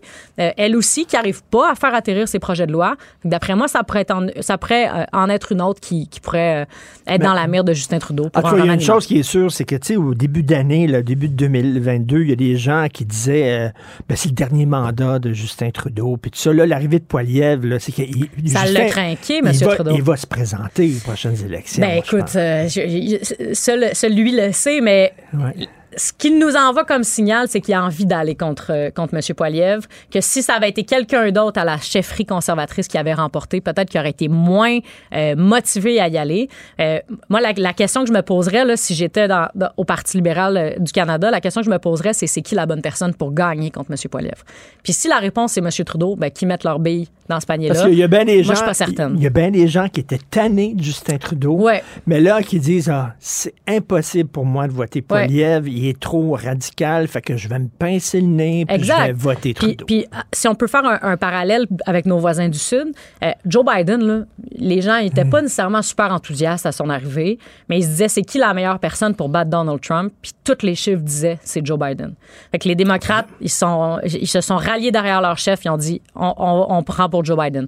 Je pense que on peut faire un parallèle quand même avec euh, Poilievre, sans faire un parallèle entre les personnes, mais quand même, euh, Justin Trudeau, il doit se questionner suis-je la bonne personne pour vaincre M. Poilievre? En ce moment, les, conservateurs ont quand même un peu le vent dans les voiles, selon les derniers sondages. Euh, mais c'est sûr que les, libéraux doivent regarder ça de semaine en semaine parce que ils sont dans une situation de gouvernement minoritaire. Ils sont dans une situation où le contexte économique est compliqué. Leur bilan est pas nécessairement exceptionnel parce qu'il y a eu une pandémie. Euh, Est-ce qu'ils vont réussir à maintenir le pouvoir? Si c'est encore M. Trudeau qui, qui se lance?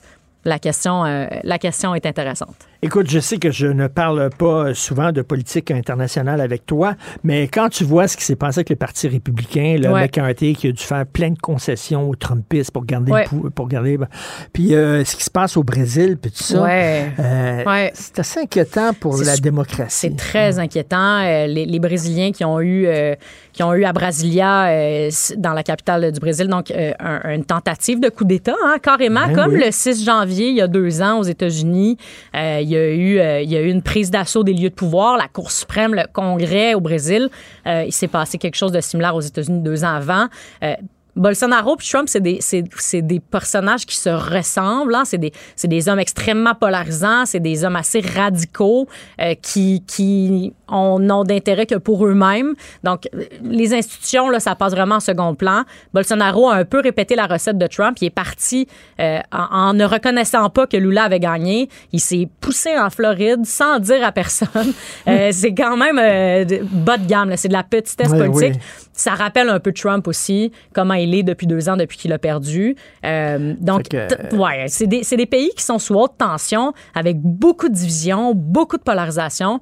J'ai l'impression que le Québec et le Canada, plus, plus, plus largement, ne sont pas euh, aussi euh, téflons à, à tout ça qu'on le pense. Ben, c'est Je- ça. Je Donc, pense que ça ben, peut s'en venir ici, là, Même doucement. si Trump n'aurait plus peut-être euh, de, de, de fonction publique, euh, reste que le Trumpisme continue d'exister tout sans à fait. Trump. Mais tout à fait, tout à fait. Puis je veux dire, le- celui qui, qui envisage le remplacer Donald Trump, c'est qui, qui est Ron DeSantis là, en, en Floride.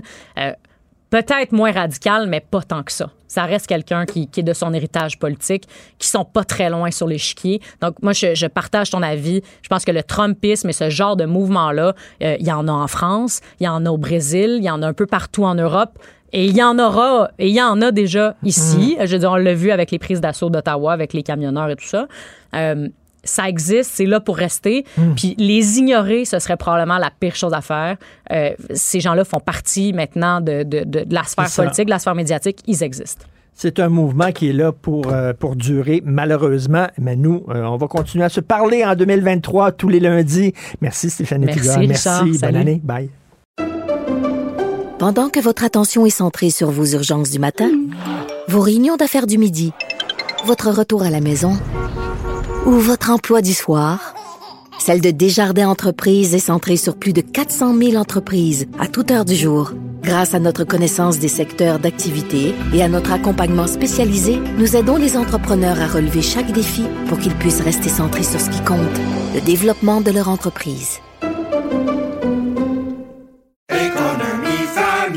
Ici Ricardo. Et Émilie, marchand d'IGA. On a envie de vous inspirer à bien manger. À moins de 5 la portion. Suffit de repérer les produits valeurs sûres et de les cuisiner avec une de nos recettes. Les valeurs sûres, c'est bien pensé, hein? Bien sûr! Détails sur IGA.net.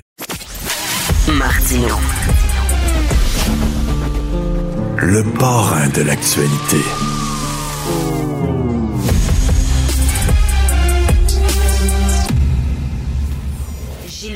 Bonjour, mon cher Richard. Richard Martineau. Pauvre petit lapin. La rencontre. Point à l'heure des cadeaux. Je serai pas là, là à vous flatter dans le sens du poil. Point à la ligne. C'est très important ce qu'on dit.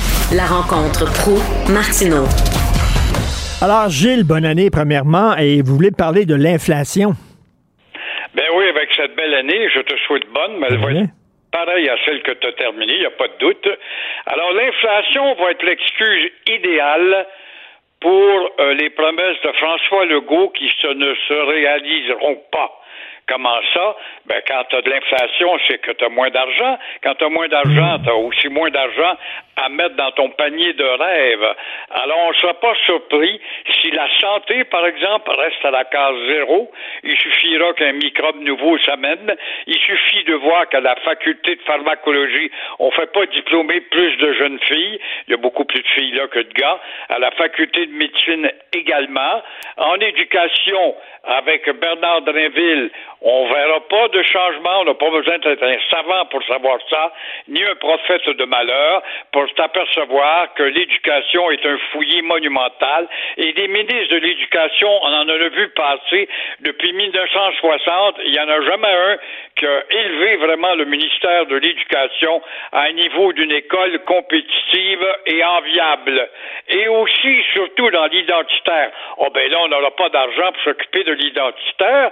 Lui qui parlait, François Legault, à la fin de l'année, euh, du cran d'arrêt sur l'anglicisation, le chemin Roxham, le non-contrôle sur l'immigration, le chemin Roxham, qui préoccupe beaucoup Justin Trudeau, qui est au Mexique actuellement, avec Biden. Mais Biden est beaucoup plus préoccupé, lui, par le passage de, non pas San Antonio, mais aux, États-Unis, à la frontière du Mexique, que du chemin Roxham. Hein? En toi puis moi, j'en ai ben aussi des, immigrants qui veulent entrer, à El Paso notamment.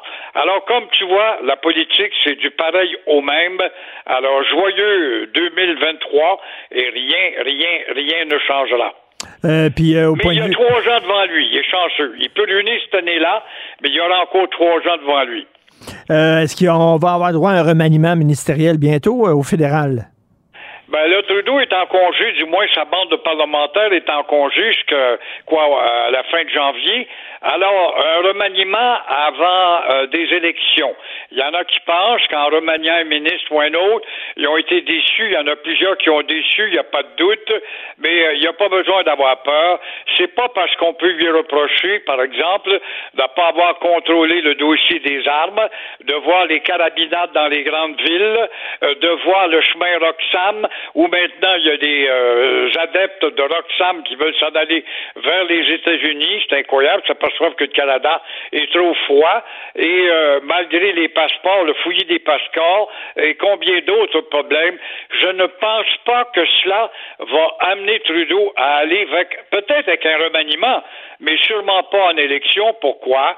Tout simplement parce qu'il aura toujours le MPD qui va être là pour l'appuyer, dépendant du choix des mesures sociales qu'il Alors, le salut de Trudeau, s'il est menacé ou pas, comme certains osent le dire, il est menacé, ben, le plus beau salut pour Trudeau et de ne pas le menacer, c'est tout simplement l'indifférence générale des Canadiens ben, face aux élections.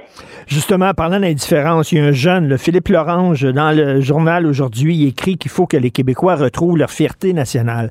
Pensez-vous qu'en 2023, on va se réveiller et on va dire tabarnouche, on est en train de perdre notre pouvoir au Canada, ou alors on va dire, le Canadien, tu gagné hier? Voilà, le Canadien a gagné l'autre soir quand même. Mais c'est pas pire, après 22 défaites, il a gagné. Alors, ça va bien. Mais l'indifférence, effectivement, c'est la pire des maladies contre laquelle on ne peut rien. On n'a pas de tonique. On n'a pas de professeur pour éveiller des écoles. On n'a pas de politicien pour créer un idéal. Legault a joué au pharaon quand il a pris le pouvoir avec le français, l'identité, mais il savait fort bien, en bon peureux qu'il l'est, que ça n'irait pas plus loin que ça parce que ça dérangerait trop et que ces gens ne le suivraient pas, que son premier ministre Fitzgibbon n'embarquera pas, et tant que le premier ministre Fitzgibbon n'embarquera pas avec lui, il n'y en aura pas, justement, des défis de fierté. Et un exemple aussi, un défi de fierté, c'est le Canadien de Montréal. Oh, là, j'ai vu les analyses de Carrie Price, qui confie justement euh, que la pression est telle à Montréal. Ben oui, mais quand tu as décidé de devenir un athlète, tu savais que tu devais vivre de vie. Tu savais pas, tu rentres dans l'armée, tu t'es même tu que tu vas dans l'armée, tu vas toujours être confiné euh, dans le garage à réparer des pneus, non. Des fois, on va t'envoyer euh, sur une ligne de feu à 200 pieds de ton adversaire. Quelle sorte de cerveau as-tu si tu veux être dans l'armée? C'est la même maudite patente dans le cas de la pression pour faire partie d'une équipe qui est difficile comme Montréal. Alors, c'est drôle, il n'y a pas eu de dépression en matière linguistique, notre ami Carrie Price. Euh, et, quand il dit c'est fantastique quand même, la Ligue nationale va fournir des services aux défaillants intellectuels dans la Ligue nationale. Hey, c'est pas des maudites faces. ça va être merveilleux. On va fournir des psychiatres pour aider les petits bébés. Alors, ça s'appelle ça, justement, des créatures fragiles, comme on avait sorti cette expression pour José Théodore il y a quelques années. Alors, moi, je pense que ce gars-là, au contraire, à 8, 10 ou 11 millions, je ne sais plus combien ce qu'il mais il aurait pu relever le défi tout simplement et arrêter de chercher des boucs émissaires. Il va falloir arrêter d'être aussi sensible que ça. Là. En 2023, là, il va falloir qu'on se fasse pousser une paire de couilles. Mais je t'ai élu justement, et même l'Université du Québec qui embarque dans le jeu de, de bichonnage d'une société maternelle, faut que tu prennes tout le monde par la main, ça te prouve l'affaiblissement intellectuel et musculaire des Québécois. Tout à fait, mais vous êtes là pour leur craquer euh, chaque jour pour leur botter le cul. Parfait. Merci, oui, Gilles. Je suis là pour parler dans le vide. Faut pas oublier, Richard. Et toi aussi, on n'a pas d'impact. On pense qu'on appartient au quatrième pouvoir. Nous n'avons aucun impact, sauf celui face à l'indifférence, celui de te laisser parler au nom de la démocratie. Le confort et l'indifférence, comme disait Denis Arcand. Merci beaucoup. À demain. Merci Gilles. Merci à toute l'équipe. Je suis très content de retrouver le micro. Merci à toute l'équipe, à la recherche Florence Lamoureuse, Cybelle Olivier, Charlotte Duquette. Merci beaucoup à la régie, la réalisation, Jean-François Roy et Tristan Brunet-Dupont du haut de ses 10 pieds 6 pouces.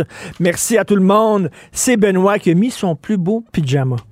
Sa chemise, c'est comme un haut pyjama. On reconnaît notre bon Benoît national et on se reparle demain 8h30. Passez une excellente journée. Cube Radio.